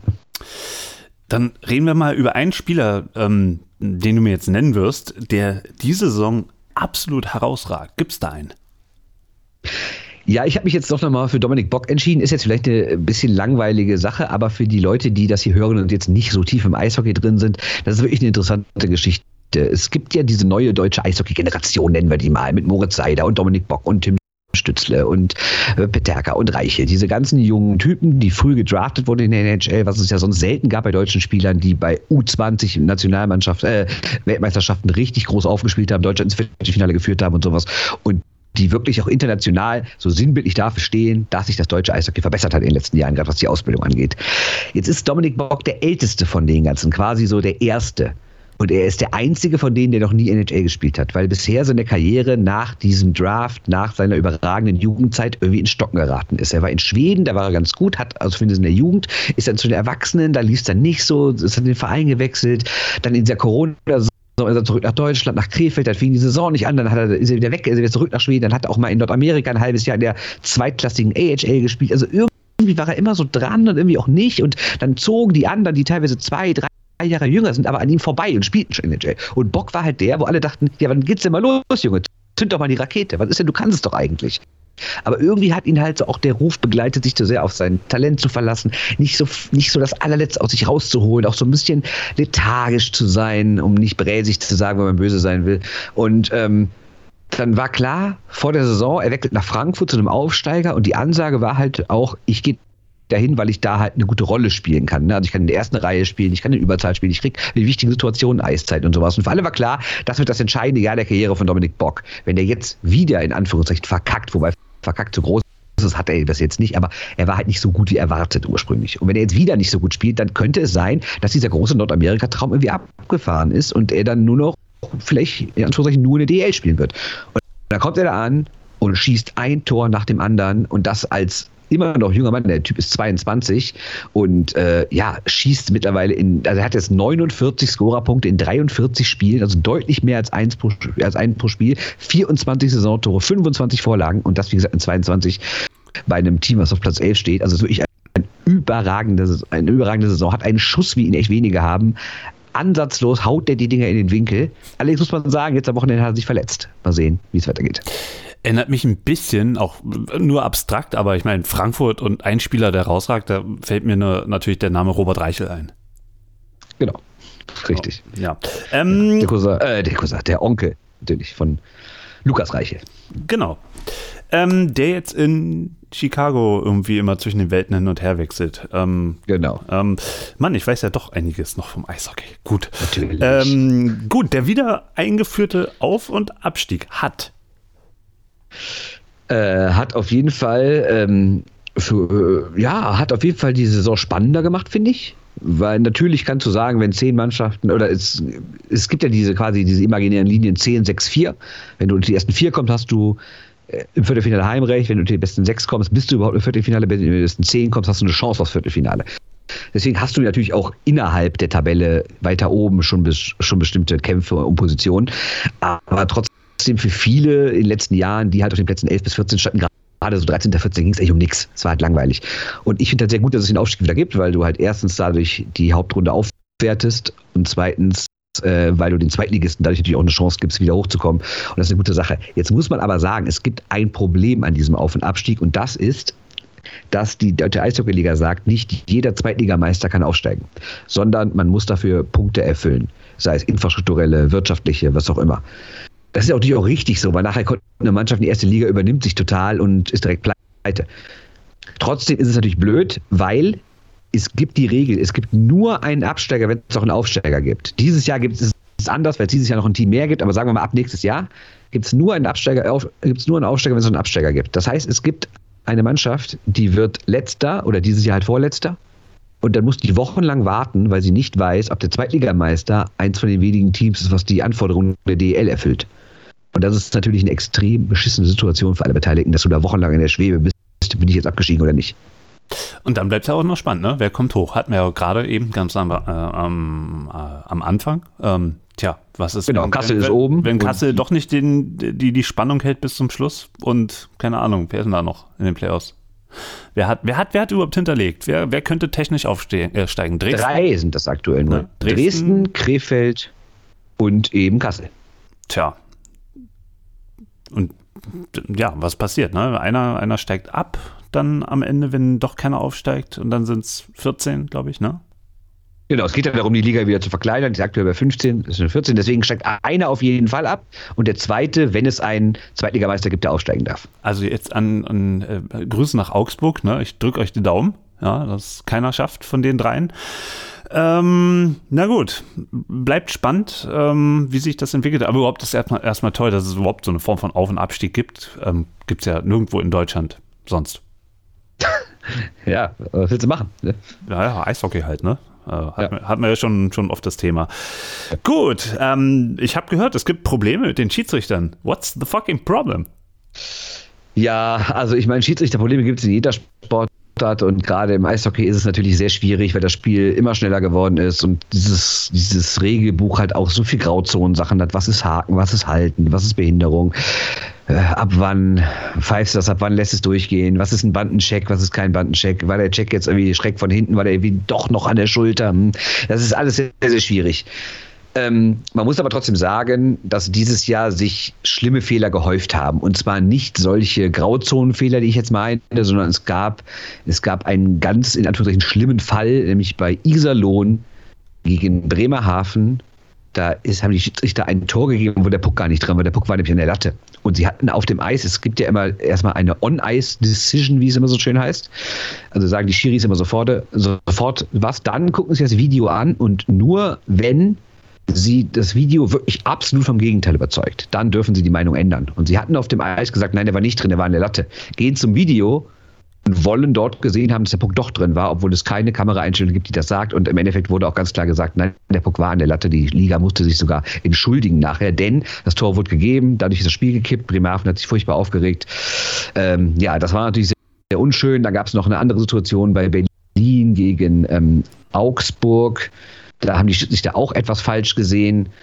Und das hat natürlich dann bei so einem wichtigen Spiel, wo es dann um, um Klassenerhalt ging, ähm, ja, hat natürlich echt für Ärger gesorgt. Und wie gesagt, Schiri-Probleme gibt es immer und, und äh, viele davon sind auch nachvollziehbar, aber das war halt gerade in so einer Phase, wo sehr, sehr viel über Schiris gesprochen wurde, dann häuften sich diese Fehler fast Woche für Woche und dann hat echt mal der Baum gebrannt, muss man sagen, für ein paar Tage in der DL. Wie löst man das Problem? Meiner Meinung nach löst man nicht direkt schnell, sondern du brauchst halt mehr Schiedsrichter, du brauchst bessere Schiedsrichter. Und du siehst ja allein daran schon, dass diese komplette Liga, die jedes Wochenende 14 Spiele hat, nur 18 Schiedsrichter hat. Ähm, das ist schon wenig, muss man sagen. Und davon kommen sogar, ich glaube, nur 10 aus Deutschland, weil es halt einfach nicht genug gute deutsche Schiedsrichter gibt. Und du musst einfach anfangen, besser und mehr Schiris auszubilden. Im Eishockey ist es ja so, dass so gut wie jeder Schiedsrichter selber gespielt hat, teilweise sogar höherklassig. Es gibt sogar Leute, die fahren als Schiedsrichter der Olympischen Spielen und haben ein paar Jahre vorher als Spieler an Olympischen Spielen teilgenommen, sowas gibt es auch. Ähm, deshalb musst du da wahrscheinlich anfangen, mehr Spieler in den jüngeren Jahren dafür zu begeistern, auch Schiedsrichter zu sein. Vielleicht das sogar im Jugendbereich in Schweden gab es jetzt, habe ich jetzt, hat, hat bei Twitter jemand geschrieben, dass in Schweden sowas gibt, dass jeder 14-Jährige wie so einen Schiri-Lehrgang machen muss, also auch um die Schiris besser nachvollziehen zu können auf dem Eis, aber auch halt, um eventuell zu gucken, ob das was für einen selber ist. Und ich glaube, das ist die einzige Möglichkeit, die du hast, weil es gibt so wenig Spieler natürlich in diesem recht teuren Sport. Es gibt auch nicht so viele Eishallen, dass natürlich die Zahl der Schiedsrichter noch geringer ist. Ne? Und noch ein Punkt dazu, ist eigentlich auch bezeichnend, wenn du überlegst, dass ja Eishockeyspieler in der Regel nicht ausgesorgt haben am Ende ihrer Karriere.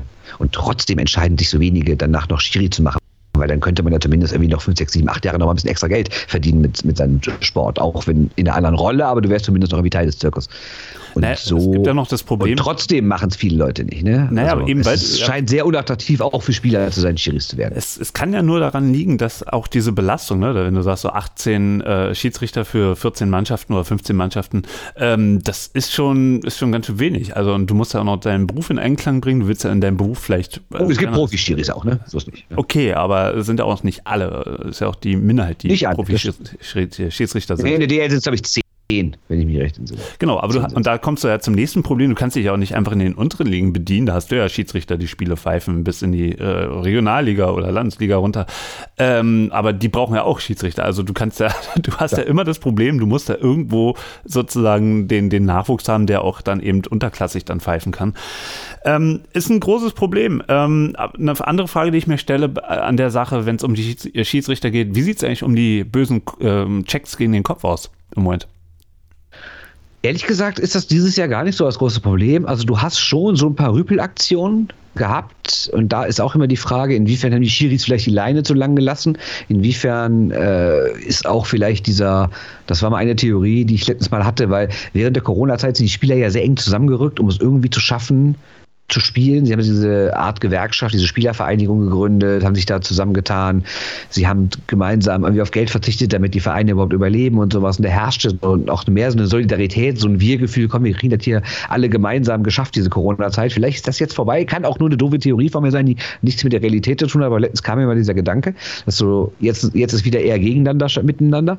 Ähm, Vielleicht ist es auch der Abstieg, dass der manche Leute nervös werden lässt, aber grundsätzlich äh, gab es halt, wie gesagt, schon ein paar Aktionen, aber ich fand nicht, dass dieses Jahr jetzt das große Headshot-Jahr ist und du denkst, äh, scheiße, jedes zweite Spiel wird da einer mit der Trage rausgebracht äh, und liegt dann irgendwie wochenlang mit einer Gehirnerschütterung im dunklen Zimmer. Also so schlimm kommt es mir zumindest nicht vor aktuell. Ähm, gute Brücke gebaut, mein Lieber. Ah, Corona hast du gerade gesagt. Ähm, keine Zuschauer in Corona-Zeiten, beziehungsweise wenn, als es dann wieder ging, sehr begrenzt und mit Auflagen und Abstand und, und nicht, nicht stehen, sondern sitzen und so weiter. Ähm, jetzt ist ja die erste Saison, wo es wieder komplett ging, wo es keine Beschränkungen gab. Sind die Zuschauerzahlen jetzt wieder auf dem Niveau von vorher? Nicht ganz, aber äh, sie sind doch deutlich höher, als es vielleicht manche Leute dachten. Also gerade am Anfang der Saison war es noch recht wenig. Das liegt aber auch daran, dass ja Eishockey an vielen Standorten im September eh schwierig ist. Ne? Da ist irgendwie noch kurze Hose draußen, da denken wenig Leute irgendwie an Eissport. Und ähm, richtig Fahrt nimmt das Ganze hier immer so im Dezember auf, wenn da viele Spiele sind, wenn die anderen Mannschaftssportler dann oft auch pausieren, wenn dann viele Leute auch, dann fängt er an zu schneien, du hast Weihnachten, dann haben viele Leute generell auch einen anderen Zugang zum Eishockey. Dann schenken auch viele Leute wie ich Karten an Weihnachten, das darfst du auch nicht vergessen. Ähm, und natürlich an den ersten Faktor, zwei, da habe ich nie dran gedacht, dass die Leute zu Weihnachten Eishockeykarten verschenken. Ja, das ist echt oft so. Also Leute, nächstes Jahr, also dieses Jahr im Dezember, ja. denkt dran, was ja. ihr mir schenkt, liebe Hörerinnen und Hörer. Ja, Eishockeykarten, ja, am besten noch mit Zugtickets, damit ich da hinfahren kann. Okay? Also ihr habt es gehört. Heute ist übrigens unser Geburtstag. Du kannst Zweitliga Eishockey in Berlin gucken. Ja, okay, geht dann. Also ernsthaft, äh, Eishockey in Berlin, äh, äh, schwieriges Thema, da machen wir nochmal eine extra Folge drüber. Ja, Aber, eine extra Folge. Äh, beziehungsweise gab es ja auch schon mal, ich glaube, Shorthanded News oder sowas. Ähm, genau. Ähm, Zuschauerzahlen sind also jetzt nähern sich wieder dem Normalniveau an. Ja, letzte Woche war sie richtig gut. Diverse Spiele ausverkauft, auch ganz recht viele Spiele auch mit fünfstelliger Zuschauerzahl. Also ich meine, ich habe die Tabelle gerade offen. Ähm, es gibt drei Teams mit mehr als 10.000. Kölner Haie haben sogar 13.700. Ich meine, die hatten natürlich auch Wintergame, das rechnet jetzt da rein. Das, ist, das verfälscht natürlich so ein bisschen die Zahl. Also ein Spiel in einem Fußballstadion vor 40.000 Leuten. Das drückt natürlich den Schnitt dann hoch. Aber trotzdem sind die Zahlen in Ordnung, sag ich mal. Gerade in den letzten Wochen. Über die gesamte Saison gibt es natürlich immer noch Teams, die schon ein Stück weit unter der letzten Vor-Corona-Saison sind. Ganz enttäuschend finde ich ähm, zum Beispiel Wolfsburg, da sind nur zweieinhalbtausend Leute im Schnitt, aber Wolfsburg ist natürlich jetzt auch, ähm, klar, ist natürlich immer im Sport so, ist nicht die größte Stadt, hat natürlich auch, äh, es gibt ja immer dieses Schichtarbeiter-Argument. Ne? Ähm, genau, da aber trotzdem, mit, ähm, mit Sven. Ja, ja, Über, über Wolfsburg. Und ja, genau richtig. das Problem, ne, dass du halt, du hast halt echtes Problem, ja, wenn du bist mal Spätschicht und die Schicht und da Schicht und also das ist für mich schon, äh, ja, das, das ergibt für mich schon Sinn, dieses Argument. Ja, was du natürlich auch nicht vergessen darfst, ähm, das betrifft natürlich alle Mannschaften. Dadurch, dass du dieses Jahr 15 Teams hast, also eins mehr, hast du natürlich mehr Spieltage. Es musste mehr in die Saison gequetscht werden. Es gibt ganz viele Spieltage unter der Woche. Die sind natürlich unattraktiv auch für viele Leute. Und gerade in den Städten mit Multifunktionsarenen kam jetzt noch das Problem dazu, dass in vielen, in vielen Hallen wurden Konzerte, sonstige Shows nachgeholt, die während Corona ausgefallen sind. Und bei so einem Konzert verdient so eine Halle mehr und dann wurde das eher mal vielleicht aufs Wochenende gelegt und dafür ist dann noch ein Spiel weggebrochen und muss es unter der Woche spielen. Und ähm, ja, es gibt wirklich Teams, die ähm, haben so viele Spiele unter der Woche, gerade Heimspiele, dass sich das wirklich, dass sie das wirklich merken, dass dann wirklich nur die Treuesten der Treuen kommen und dieses klassische, also sagt ja auch gerne Tripke, der DEL-Chef sagt ja auch, die Dauerkarten sind gut, unsere VIP-Logen werden gut verkauft, was uns halt ein Stück weit noch fehlt, sind die Gelegenheitsleute, die halt natürlich viel eher sonntags mittags kommen als dienstags abends das schöne Geld ist jetzt das Thema. Ist ja weiterhin ein Problem in der Liga, weil? Ja, erstens, weil Eishockey ja kaum organisch zu finanzieren ist. Also alle haben ja irgendwie mit Szene oder irgendwelche Firmen im Hintergrund, die oft dann am Ende des Jahres das Minus ausgleichen.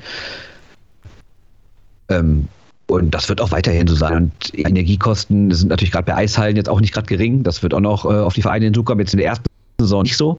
Weil da irgendwie noch alte Verträge galten, gerade wenn du in städtischen Hallen bist. Das haben ja meistens noch die Kommunen aufgefangen, aber wenn nächste Saison, wenn da vielleicht mal neu verhandelt werden muss über, über, über, eine, über eine Monatsmiete oder eine Jahresmiete, dann wird sich das schon niederschlagen. Ne? Und ähm, deswegen ist es gut, dass viele Zuschauer zurückgekommen sind und es ist auch gut, dass die Liga es geschafft hat, zwei wichtige Verträge zu verlängern. Einmal mit Magenta Sport als übertragender Sender und einmal mit Penny als Hauptsponsor. Die sind natürlich auch, zumindest im Vernehmen nach, besser dotiert als vorher. So läuft es nur im Sport, alles wird ja immer teurer. Deswegen kommt auch wieder mehr rein über die Zentralvermarktung, was natürlich dann wiederum sich auf jedem Konto der einzelnen Clubs niederschlägt. Aber insgesamt wird es durch die Energiekrise auch nicht unbedingt einfacher. Ne? Guck mal nach Herne. Also wenn du der Jürgen Schubert zuhörst, was da für Kosten ähm, durch die Energiekrise auf einen Drittligisten zukommen. Mein lieber Herr Gesangsverein. Allerdings natürlich auch ein Drittligist, der eine eigene Halle besitzt. Ne? Das macht in der DL ja kaum jemand. Ne? Äh, auch das ist ne, vielleicht äh, einerseits ein Vorteil, ne, dass du deine eigene Halle hast. Andererseits musst du halt eben doch alle Kosten, die da auf dich zukommen, irgendwie selber stemmen und musst schauen, dass da neben äh, Eisbahnen und Eisdisco irgendwie, irgendwie anderweitig noch das Geld reinkommt. Und wenn dann auch noch deine ja. Fans äh, wegbrechen, wie es ja in Herne auch ein bisschen der Fall ist, plus du hast ein paar Fans dann dabei, äh, die du ausschließen musst in Herne, äh, weil es da Rambazamba gibt mit Fans bei Auswärtsspielen. Also das ist schon echt eine schwierige Zeit. Also erst recht in der dritten Liga. Ja. Gut, ähm, Corona ist weg. Aber diese Probleme sind jetzt im deutschen Eishockey da.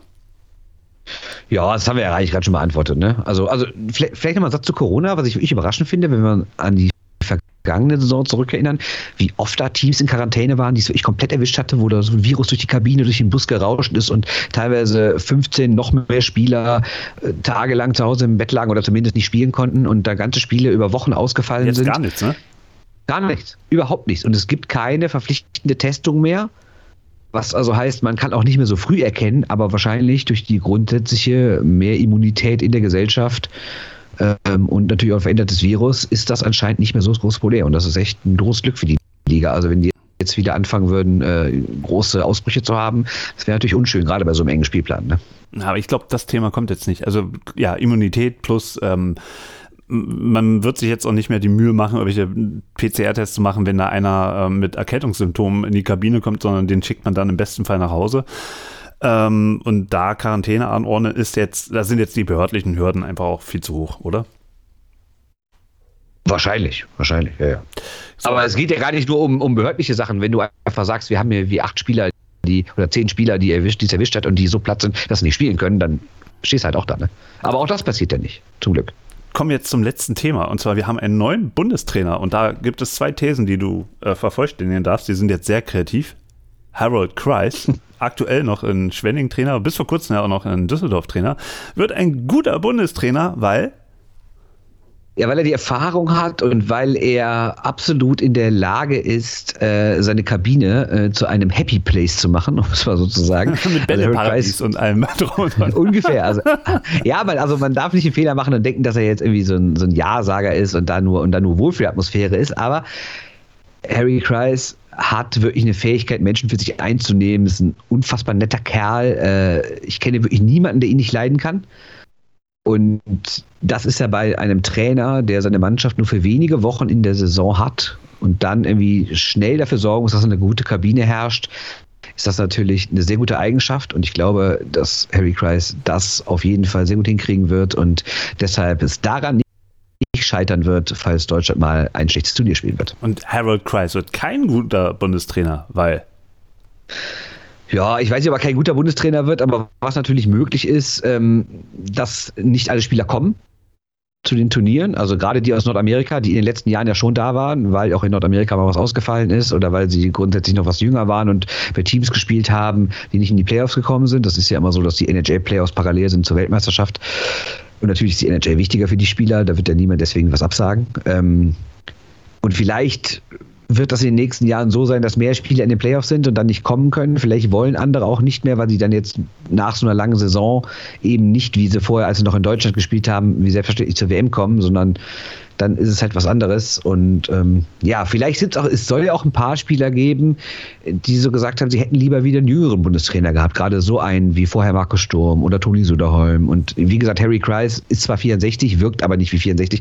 Trotzdem ist er eine andere Generation. Und vielleicht gibt es manchen Spieler, der sich sagt, ach, irgendwie war beim Toni die war wieder eine andere Ansprache, weiß ich nicht. Ne? Also der DEB weiß das natürlich und hat deswegen Alexander Sulzer als Co-Trainer rangeholt. Der ist 38, der kommt noch aus dieser Spielergeneration, die gerade so anfängt abzutreten. Und er kennt noch sehr viele Spieler und vielleicht bringt er so dieses jüngere Element rein, was dann doch wieder die Leute dazu bringt, zu kommen. Aber grundsätzlich ist Harry Kreis natürlich jemand anderes als Toni Söderholm und äh, steht auch für etwas anderes als Söderholm oder Sturm. War es denn in der Diskussion nicht so einen statischen Bundestrainer, der also quasi nur Bundestrainer ist, zu nehmen, sondern ein bisschen wie bei den Kanadiern, ne? bei Olympia. Die haben ja jedes Jahr auch irgendwie einen anderen Coach, der sich dann um die, um die Olympiamannschaft kümmert oder um die Weltmeistermannschaft kümmert. Äh, war meiner Meinung nach keine Diskussion. Also es war immer klar, wenn der Bundestrainer unterschreibt, dann unterschreibt er auch zu 100 Prozent als Bundestrainer und macht nicht parallel noch einen Verein. Bei Alex Sulzer ist das so. Der wird nach wie vor auch Co-Trainer in Bremerhaven sein. Aber Harry Kreis wird Ende der Saison, wann die auch immer jetzt für Schwenningen endet, dann in Schwenningen aufhören und sich zu 100 Prozent auf den Bundestrainerjob konzentrieren. Und warum hat man nicht jemanden aus der, äh, den, den Trainer der U19 genommen? Tja, erstens gibt es keine U19, es gibt nur 20. Ja, U20, das ist Tobi Abstreiter. Sorry, sorry, 20, ja, diesmal Football Kid, ja. Football Kid redet, äh, weiß ja, hat keine Ahnung. Schaltet jetzt aus. Aber ich weiß nicht. Nein, ich wollte dich ein bisschen auflaufen lassen. Ja, machst du sehr gut. Äh, ja, aber, toll, toll. Äh, aber äh, ähm, ich weiß nicht, ich glaube, der wollte nicht, vielleicht wollten sie ihn auch nicht und ähm, Oh, Harry Kreis war, wollte das vor Jahren schon mal machen und gab halt die Chance, ihn zu holen. Und für ihn ist das so eine Krönung der Trainerkarriere jetzt mit 64. Und ja, warum nicht den? Ne? Ja, weißt, die Alternativen waren auch ehrlich gesagt nicht da. Es gibt halt auch sehr wenige deutschsprachige Trainer, die die Liga kennen und ja. äh, andere Voraussetzungen auch irgendwie erfüllt haben. Ja, man ja, hätte auch Jürgen Klopp fragen können, ne? Und, und, Thomas Tuchel, die, sind ja auch tolle Trainer. Aber äh, nee, Spaß beiseite. Ähm, ja, weißt du, was mich Harold Kreis wirklich deprimiert? Den habe ich noch spielen was? sehen. Da fühle ich mich so fucking alt. Naja, klar. Also den, der, der war damals, Anfang der 90er noch aktiv. Äh, soweit ja, ich mich ja, erinnere. Ja, und dann war er hier. War 97, meiner Meinung nach, hat er gespielt, ne? Glaube ich. Oder? Unfassbar. Die, und die sind jetzt 64. Ja, genauso wie wenn, wenn so, ja, Fußballer, WM-Finale 86, die dann so, so wegsterben oder äh, ja, und die habe ich noch als People da, als kleiner People noch gesehen und äh, ja, Harold ja. Price, okay, der ist jetzt noch weit vom Tod entfernt, der sieht noch sehr lebendig aus, äh, möge er noch lange leben und so, aber es ist doch, wie geht's dir, wenn du, wenn du so siehst, so, so, so Typen, die du auf dem Eis gesehen hast und die werden jetzt 60, gehen bald ins Rentenalter, also was geht da in dir vor? Also es gibt auch diesen alten Satz, dass man irgendwie kein Trikot trägt von jemandem, der jünger ist als man selber. Und über das Stadion bin ich schon lange weg. Ne? Also, ich, also ich habe schon, schon, schon vor zehn Jahren mir welche Trikots mal gekauft. Äh, ich glaube, ich habe mal so ein Barcelona-Messi-Trikot gekauft. Der ist auch jünger als ich. Ne? Also, Barcelona-Messi-Trikot? Wette verloren oder was? Nee, überhaupt nicht. Ich war in Barcelona und das war, das war halt nicht so ein 130-Euro-Trikot, ne? Das war eher so Strandverkäufer-Trikot, ne? Ja, mit also, Y geschrieben, ja. Ich kenne die Typen. Nee, nicht, nicht ganz so schlimm, sondern schon so ein Official License Product von Barcelona, aber hm. naja, ist ja auch egal. Auf jeden Fall, auch der ist jünger, ne? Also deswegen. Wer hat denn den Scheiß in die Welt gesetzt, dass man keine Trikots kaufen darf von äh, äh, ja, Jüngeren? Habe ich noch nie gehört. Es wirkt Richtig? seltsam, ja. Es wirkt seltsam, aber darfst du. Ja, das habe ich schon häufiger gehört. Ja. Echt, echt. Kommt aus komischen Kreisen. Ja, Mensch, Bernd, äh, hast du noch irgendwelche, irgendwelche Hot News für mich, die ich äh, unbedingt in dieser Sendung jetzt dem den äh, Allgemeinpublikum zugänglich machen muss? Ähm, übers Eis? Nee, überhaupt nicht, ehrlich gesagt. Irgendwas NHL, gibt es irgendwas Besonderes? Gab jetzt da gab es ein All-Star-Game, was immer langweiliger wird. Das interessiert ja gar keinen ist doch mehr. Scheiße, also interessiert oder? schon noch ein paar Leute, aber es ist. Es ist doch albern. Erstens sehen die Trikots immer kacke aus und irgendwie. Finde ich auch. Die wurden so gelobt dieses Jahr und ich fand die unterirdisch also früher Ost-West, das waren, oder ja, das waren, das waren tolle, tolle, tolle Games, so, wo es ein richtiges Spiel gab, aber diese, diese drei Three on Three Dinger, die, das ist doch, ist doch albern. Das nervt mich ja, ja schon. Aber das 5 gegen ja 5 war ja noch Overtime. schlimmer. Ja, aber 5 gegen 5 war noch schlimmer vor ein paar Jahren. Da hat ja gar keiner verteidigt, das ist einfach absurd. Bei 3 3 ist wenigstens ein bisschen Tempo drin, aber ja, ich brauche das auch nicht. So ein bisschen wie Pro Bowl beim Football. Da bin ich ja nicht so zu Hause, ehrlich echt, gesagt. Echt kein Aber stimmt, Football ist ja auch, Football ist natürlich auch eine körperliche Sportart und wenn da nicht richtig verteidigt wird, dann sieht es auch komisch aus. Ne? Es ist total albern. Das, das wirkt echt so ein bisschen wie Monty Python, ja? Ähm, der, der 100-Meter-Lauf, der, der, der Gebildeten, oder wie, wie, wie, wie das hieß. Also das ist furchtbar, furchtbar. Also Pro Bowl kannst du knicken, äh, All-Star-Game beim Eishockey kannst du klicken. Ah, so, also du hast keine News, nichts Neues. Äh, kannst, eine private Frage habe ich noch. Warum ist Moritz Seider Okay. dieses Jahr nicht so stark wie letztes Jahr? Warum macht er nicht so Ähm. viele Punkte, sagen wir mal so? Vielleicht ist er ja stark. Ich glaube, es liegt auch ein bisschen an seinen Nebenleuten. Dann ist ja dieses Klassische, dass man im zweiten Jahr ja vielleicht äh, anders spielt. Die Gegner haben sich besser auf dich eingestellt. Du bist vielleicht nicht ganz mehr so unbekümmert und so. Also, keine Ahnung, er spielt auch gar nicht so wirklich schlecht. Also, er spielt schon eine gute Saison. Aber letztes Jahr war er halt, hat er halt ein paar mehr Punkte gehabt und war halt so die Sensation, weil er halt so der Rookie war, von dem viele nicht wussten, was von dem zu erwarten ist. Und ja, jetzt weiß man natürlich, hat dann entsprechend die Erwartung hochgeschraubt, dann ist er ein Stück weit schlechter als letztes Jahr, aber auch nicht wirklich viel, aber ein Stück weit. Und dann sieht es natürlich direkt ganz anders aus in der Bewertung. Ne? Und, und eine allerletzte Frage. Wenn jetzt Adidas wieder aussteigen sollte und NHL macht wieder hier einen Ausverkauf, machst du dann wieder Sammelbestellung? Kann ich dann mitbestellen? Auf jeden Fall, das kriegen wir hin. Also letztes, Jahr, mal, letztes Mal habe ich das für Partisan Melmark gemacht und äh, das kriegen wir wieder hin. Ja? Ja, aber so, weil, super, billiger geht's ja nicht. Weil ich habe mir jetzt letztens bei Fanatics ich mir ein Trikot äh, gekauft, Moritz Seider. Ja, ich war auch Fanboy. Hast du dich geholt, okay? Ja, ja, aber ich habe es gleich wieder verkauft, weil ähm, das, das musst du dir mal reinziehen. Also das muss man jetzt mal öffentlich machen. Ähm, die, die bieten quasi die, die, also kannst du personalisieren, ja, und dann kannst du dir aber nicht aussuchen, äh, äh, also du, du kannst dir drei verschiedene Spiele aussuchen. Äh, Larkin, äh, pff, ja, noch zwei andere. Aber Moritz Seider kannst du dir nicht aussuchen als vor, vorgegebene Spieler. Dann musst du also personalisieren. Dann habe ich also Seider 53 eingegeben, bestellt. Hat anderthalb Monate gedauert, bis das Ding aus England kam. Ähm, und dann war es ähm, ein äh, Screenprint. Also kein, äh, keine Nummer raufge, raufgebügelt, quasi, die aussieht wie gestickt, ja, wo am, am Rand alles so schon gestickt ist, sondern wirklich Screenprint. Also einfach nur, da hat jemand 53 eingegeben und da hat halt irgend so ein Computer so ein, so ein Ding rausgerotzt und Seider und das sah so billow aus. Und dafür dann äh, Fanatics voller Preis. Also, das ist echt, echt mies. Also, und die werben ja auch immer hier mit, ja, hier 40 Prozent, jetzt nur noch bis übermorgen und bestell schnell und furchtbar. Also, macht das nicht, äh, nicht personalisieren. Sieht richtig Also scheiße musst du aus. wahrscheinlich bei der NHL selbst eins holen, ne? Ja, dann muss ich wieder nach Amerika fahren. Ja. Das ist vielleicht für nächstes Jahr mal wieder geplant. Ja. Aber dann fahre ich bestimmt nicht nach, nach äh, New York und kaufe mir da ein Detroit-Trikot. Ja, das mache ich nicht. Ja. Gucken die auch blöd. Gut, Bernd, danke für deine Zeit. Ja, Sehr gerne, Martin. Ich wünsche dir einen schönen Tag. Ne? bleib gesund, Bernd. Vielen Dank. Oh, bis zum nächsten Mal. Jo, Tschö. Tschüss. So, und jetzt kommen wir auch schon zum Ende dieser 109. Episode Plattsport. Heute feiern wir unseren vierten Geburtstag und im Laufe dieser letzten vier Jahre habe ich ja zahllose Gespräche geführt, ähm, ganz tolle Menschen kennengelernt, Sportlerinnen, Sportler, offizielle ähm, Fans, Journalisten, äh, ganz, ganz viel. Und ja, mit, mit den meisten spricht man während des Gesprächs und dann ist das Gespräch vorbei und dann spricht man sich nicht mehr. Aber mit ein paar wenigen bleibt man ähm, auch nach dem Gespräch, nach der Podcast-Episode auf irgendeine Weise verbunden.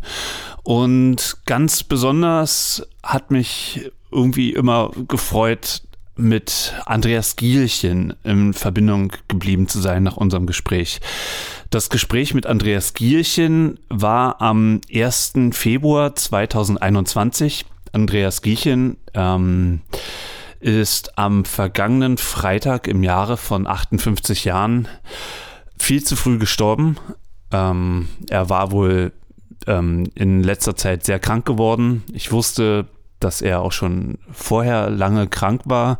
Er hatte das auch in unserer Episode, ähm, in unserem Interview, was wir mit ihm geführt haben, äh, auch äh, sehr offen darüber gesprochen.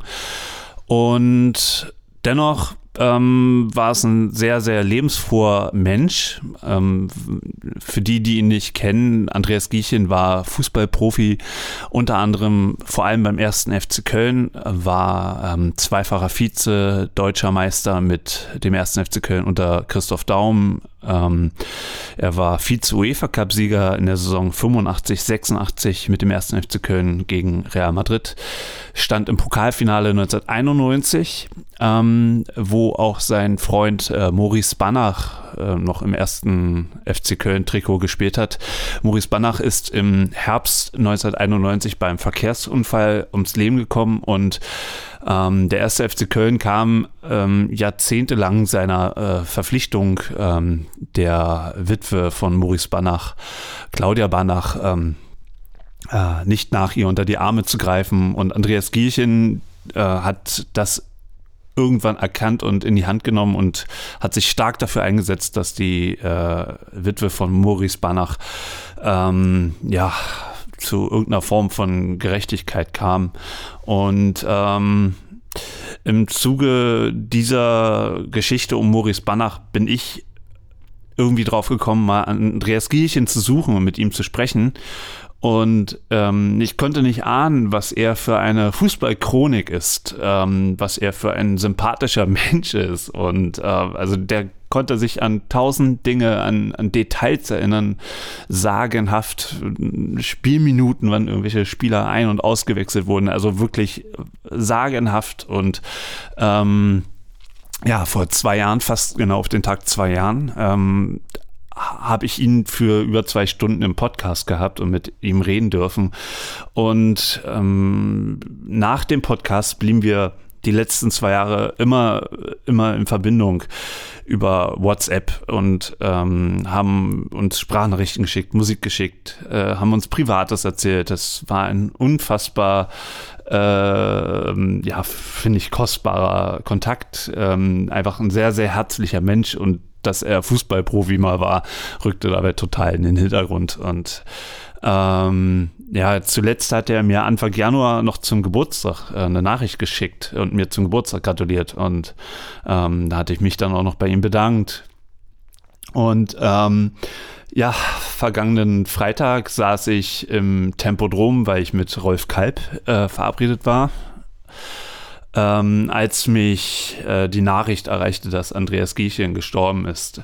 Und ähm, ich stand total neben mir und so ein paar Minuten später kam dann Rolf Kalb rein und ich musste irgendwie mich sammeln und ich weiß nicht, ob man es beim Interview gehört hat, aber stotterte ich ganz schön hin und her und äh, war tierisch aufgeregt, wusste nicht, wohin mit meinen Gefühlen und ähm, ähm, ja, ich brauchte dann am nächsten Tag auch äh, tatsächlich eine Pause von den German Masters, weil, weil, ich, weil ich das mit Andreas einfach nicht, nicht wirklich verkraftet habe und ich konnte nicht dann locker fröhlich im Tempo drum sitzen und Snooker gucken.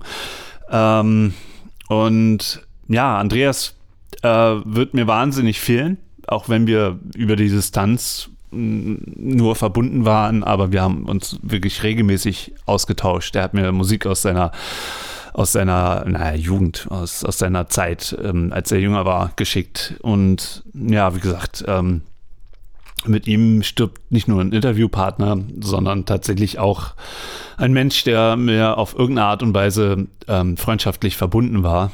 Und ähm, ja, fehlt mir ganz schön. Und ähm, ich habe mir gedacht, äh, ich, ich muss auf jeden Fall nochmal was bringen hier im Podcast am Ende. Ähm, und ähm, ich fand die Geschichte, die er mir erzählt hat, über das UEFA Cup Rückspiel, äh, Endspiel, Rückspiel in Berlin zwischen dem ersten FC Köln und Real Madrid fand ich ähm, so, so lustig und, und so schön, vor allem weil man merkt, was er sich für Details alles gemerkt hat. Und die habe ich jetzt ähm, nochmal zurechtgeschnitten ans Ende dieser Sendung gepackt und ähm, zeige sie euch nochmal. Ähm, hört euch gerne die komplette äh, Folge auch nochmal an, findet ihr alles, schreibe ich nochmal in die Show Notes rein. Und ähm, ja, ich ähm, wünsche euch viel Freude damit und ähm, ja, Andreas, wenn du das irgendwie irgendwo hörst, äh, war schön mit dir und äh, ähm, ja, mach Idiot. Viel Spaß jetzt mit dem Interview. Aber dafür habt ihr tatsächlich Europa gerockt, wie man heute so sagen würde. Ähm, erzähl doch mal ein bisschen von dieser wahnsinnigen Europapokalsaison. Wie, wie lief das ab? Also habt, habt ihr am Anfang irgendwie schon gemerkt, dass ihr irgendwie einen Drive habt in Europa, um so weit zu kommen bis ins Finale? Kannst du am Anfang nicht sagen. Das ist, äh, da denkst du wirklich von Runde zu Runde. Ähm, das fing quasi, sage ich jetzt mal an, im, im März rum, als du äh, im, im Viertelfinale warst gegen Sporting Lissabon. Haben wir zu Hause 2-0 gewonnen und da 0-0 waren damit im Halbfinale gegen äh, KSV Waregem aus Belgien. Ja, und dann hast du, die hatten ja auch nicht jetzt so einen europäisch klingenden oder so einen groß klingenden Namen wie doch. jetzt äh, Inter Mailand oder Glasgow Rangers oder was weiß ich. Ihr habt auch richtig Losglück gehabt, ne? Also es gab ja Real, es gab Varigem und ich glaube nochmal Atletico oder ein anderer Verein war da noch über im Halbfinale. Ja, ja Spiel, äh, Gladbach hat zum Beispiel im Viertelfinale gegen äh, Real gespielt, haben dann 5-1 zu Hause gewonnen. In Düsseldorf haben die neu gespielt, haben aber dann 4-0 da verloren. Da war Inter Mailand war noch äh, dabei, der hat aber Mailand gegen äh, Real Halbfinale und wir hatten gegen die Belgier, gegen Waregem. Ja, da waren die zu Hause. Vier, ja, so gesehen, ja, 4-0 gewonnen zu Hause und haben dann da 3-3 gespielt, wo dann nachher diese Ausschreitungen von ein paar Fans wohl gewesen sind. Das war ein ganz altes Stadion, äh, 20.000 oder relativ klein, wo dann nachher ziemlich geknallt haben muss. Was zwischen Belgier und äh, Deutschen auch ohne Fußball schon mal häufiger vorkommt. Ich wohne, ich wohne in der Nähe. Mhm. Äh, und sind dann, äh, waren dann im Endspiel und nachmittags, als wir zum Café runtergefahren sind im Aufzug, äh, an dem Spieltag, das war der 30. Äh, April, also in der Mainacht quasi. Äh, da ist erst entschieden worden von der UEFA, dass aufgrund dieser Ausschreitungen in Belgien äh, der FC das Rückspiel, was dann äh, am 6., äh, also Dienstags drauf, äh, stattfinden sollte, 500 Kilometer von Köln entfernt machen müsste. Also waren quasi für Heimspiel gesperrt. Und der Kessler war, ich sag, damals der Trainer und der war Jahre vorher irgendwann mal in äh, Hertha-Trainer, wo er mit 91.000, keine Ahnung was, äh, wohl das heute geltenden Zuschauerrekord gehalten hat und meinte dann, es wäre eine gute Idee. Wir hätten ja auch in Hamburg spielen können, wir auch, glaube ich, 500 Kilometer, weil es war ja noch Zone und mhm. alles. Ja, ja. Dass wir dann in Berlin spielen sollten. So, wir hatten gesagt, Mittwochs das Spiel in Madrid, Dienstags war das Rückspiel. Allein logistisch für die Fans, kannst du dir vorstellen, dann noch mit Zone dahin zu kommen. Äh, todesschwer. Jetzt sind wir in Berlin drei Tage vorher. Dann sind wir mit dem Mannschaftsbus auf den Kudamm gefahren. Wir hatten damals von, von äh, Ausrüster war Puma. So, das war so Ballonseite, war damals in, in Türkis mit rosa, rosa weißen Streifen. Also musste mal eine Sonnenbrille anziehen bei den Dingen. Sind wir auf den Kudamm gefahren sind auf dem Kudamm, also ich denke, hoffentlich kennt sich jetzt hier keiner, ne? Äh, und sind dann mit äh, so Holzkörbchen, wo Nelken drin waren, haben Passanten angesprochen, damit die zum Spiel kommen. Also die Geschichte stimmt wirklich, die habe ich mir hier auch aufgeschrieben. Die, die stimmt, die stimmt wirklich. Also mit Rosen Wir sind da rumlaufen, kommen, haben, haben die Nelke gegeben, kommen Sie bitte morgen Abend, äh, 20 Uhr, wann das war, olympisch.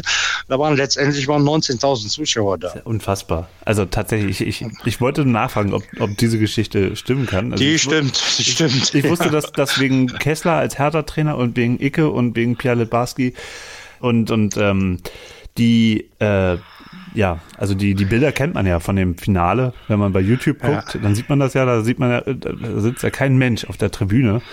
Ähm, ja. Fast wie bei Corona-Zeiten. Aber ja. ähm, das, ähm, äh, wir wussten ja auch nicht, dass dann nur 19.000 im Stadion sind und äh, mehr oder weniger keine Stimmung war. Äh, hätten wir in Köln gespielt, äh, bin ich mir 100% sicher, hätten wir die noch 4-0 geschlagen. Ja. Wie, wie hat damals ähm, nach, nach, dem, nach dem Finale in Madrid ähm, der Tünn reagiert? Weil der ist ja auch doch durchaus bekannt dafür, dass er sehr, sehr emotional dann auch war. Wie, wie war er nach solchen harten Niederlagen? Ja, ja, dass er nicht begeistert war. Jetzt kam er noch hinzu bei ihm persönlich, dass nachher die WM war in Mexiko, wo er ja Weltklasse gehalten hat und dann im Finale ja leider gepatzt hat. Das war für ihn dann äh, eine scheiß Saison. Es war ja bis jetzt das einzige Finale, was Köln je erreicht hat, europäisch gesehen. Ne? Und wie sehr wurmt dich das, dass du in diesem Finale das nicht geschafft hast? Also ich meine, in deiner Karriere habe ich jetzt keine, keine Titel entdeckt. Ähm, wie, wie, wer, wie sehr wurmt es heute noch, ähm, dass, dass man so knapp vom, vom Europapokal stand und es dann doch nicht geschafft hat? Ich rühre jetzt sehr böse in der Wunde, es tut mir sehr leid. Ja, nee, das, ähm, wenn man jetzt sieht im Nachhinein, letztendlich waren das vielleicht eine Handvoll, sage ich jetzt mal 50 oder 100 Fans in Belgien schuld, wenn das da gibt es auch unterschiedliche Interpretationen, äh, die dann dafür gesorgt haben, dass wir gesperrt waren. Ob das die Recht oder nicht, lassen wir jetzt mal dahingestellt. Aber du hast einmal im Leben die Chance, äh, im UEFA Cup Endspiel zu stehen und das ist ja dann durch ein paar Hooligans, ein paar Bekloppte, die dann randaliert haben, äh, die Chance genommen worden, äh, wie gesagt, vor voller Hütte, wie es sich eigentlich gehört hätte, äh, das Rückspiel zu bestreiten. Wie gesagt, was wir mit Sicherheit dann auch noch gedreht hätten. Dann verabschiede ich mich jetzt bei äh, ja. unseren Hörern und ähm, ja, wenn ihr ähm, mögt, was wir tun, dann geht doch mal äh, zu Facebook, zu Twitter, Instagram. Ähm, ja, danke fürs Zuhören und wir hören uns dann nächste Woche wieder. Hoffentlich, vielleicht. Wir schauen mal. Bleibt gesund. Alles klar. Tschüss. Gut, alles Gute. Ciao. Plattsport. Der Sportpodcast.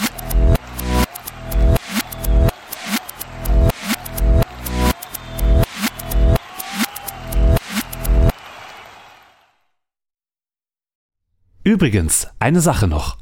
Besucht Plattsport bei Instagram, Facebook und plattsport.de, abonniert unseren Podcast und hinterlasst uns gerne bei Apple Podcast oder Spotify eine Bewertung. Vielen Dank und bis zum nächsten Mal.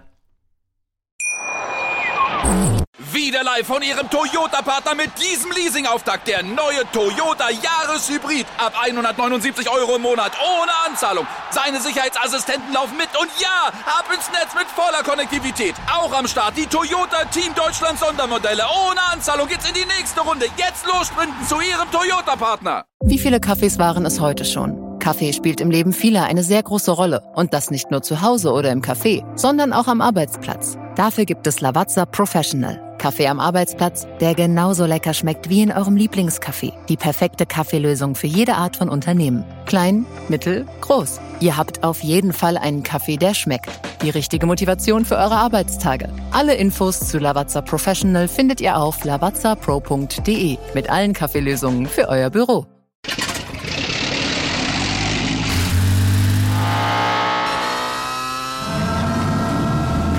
0 auf 100. Aral feiert 100 Jahre mit über 100.000 Gewinnen. Zum Beispiel ein Jahr frei tanken. Jetzt ein Dankeschön, rubbellos zu jedem Einkauf. Alle Infos auf aral.de. Aral, alles super.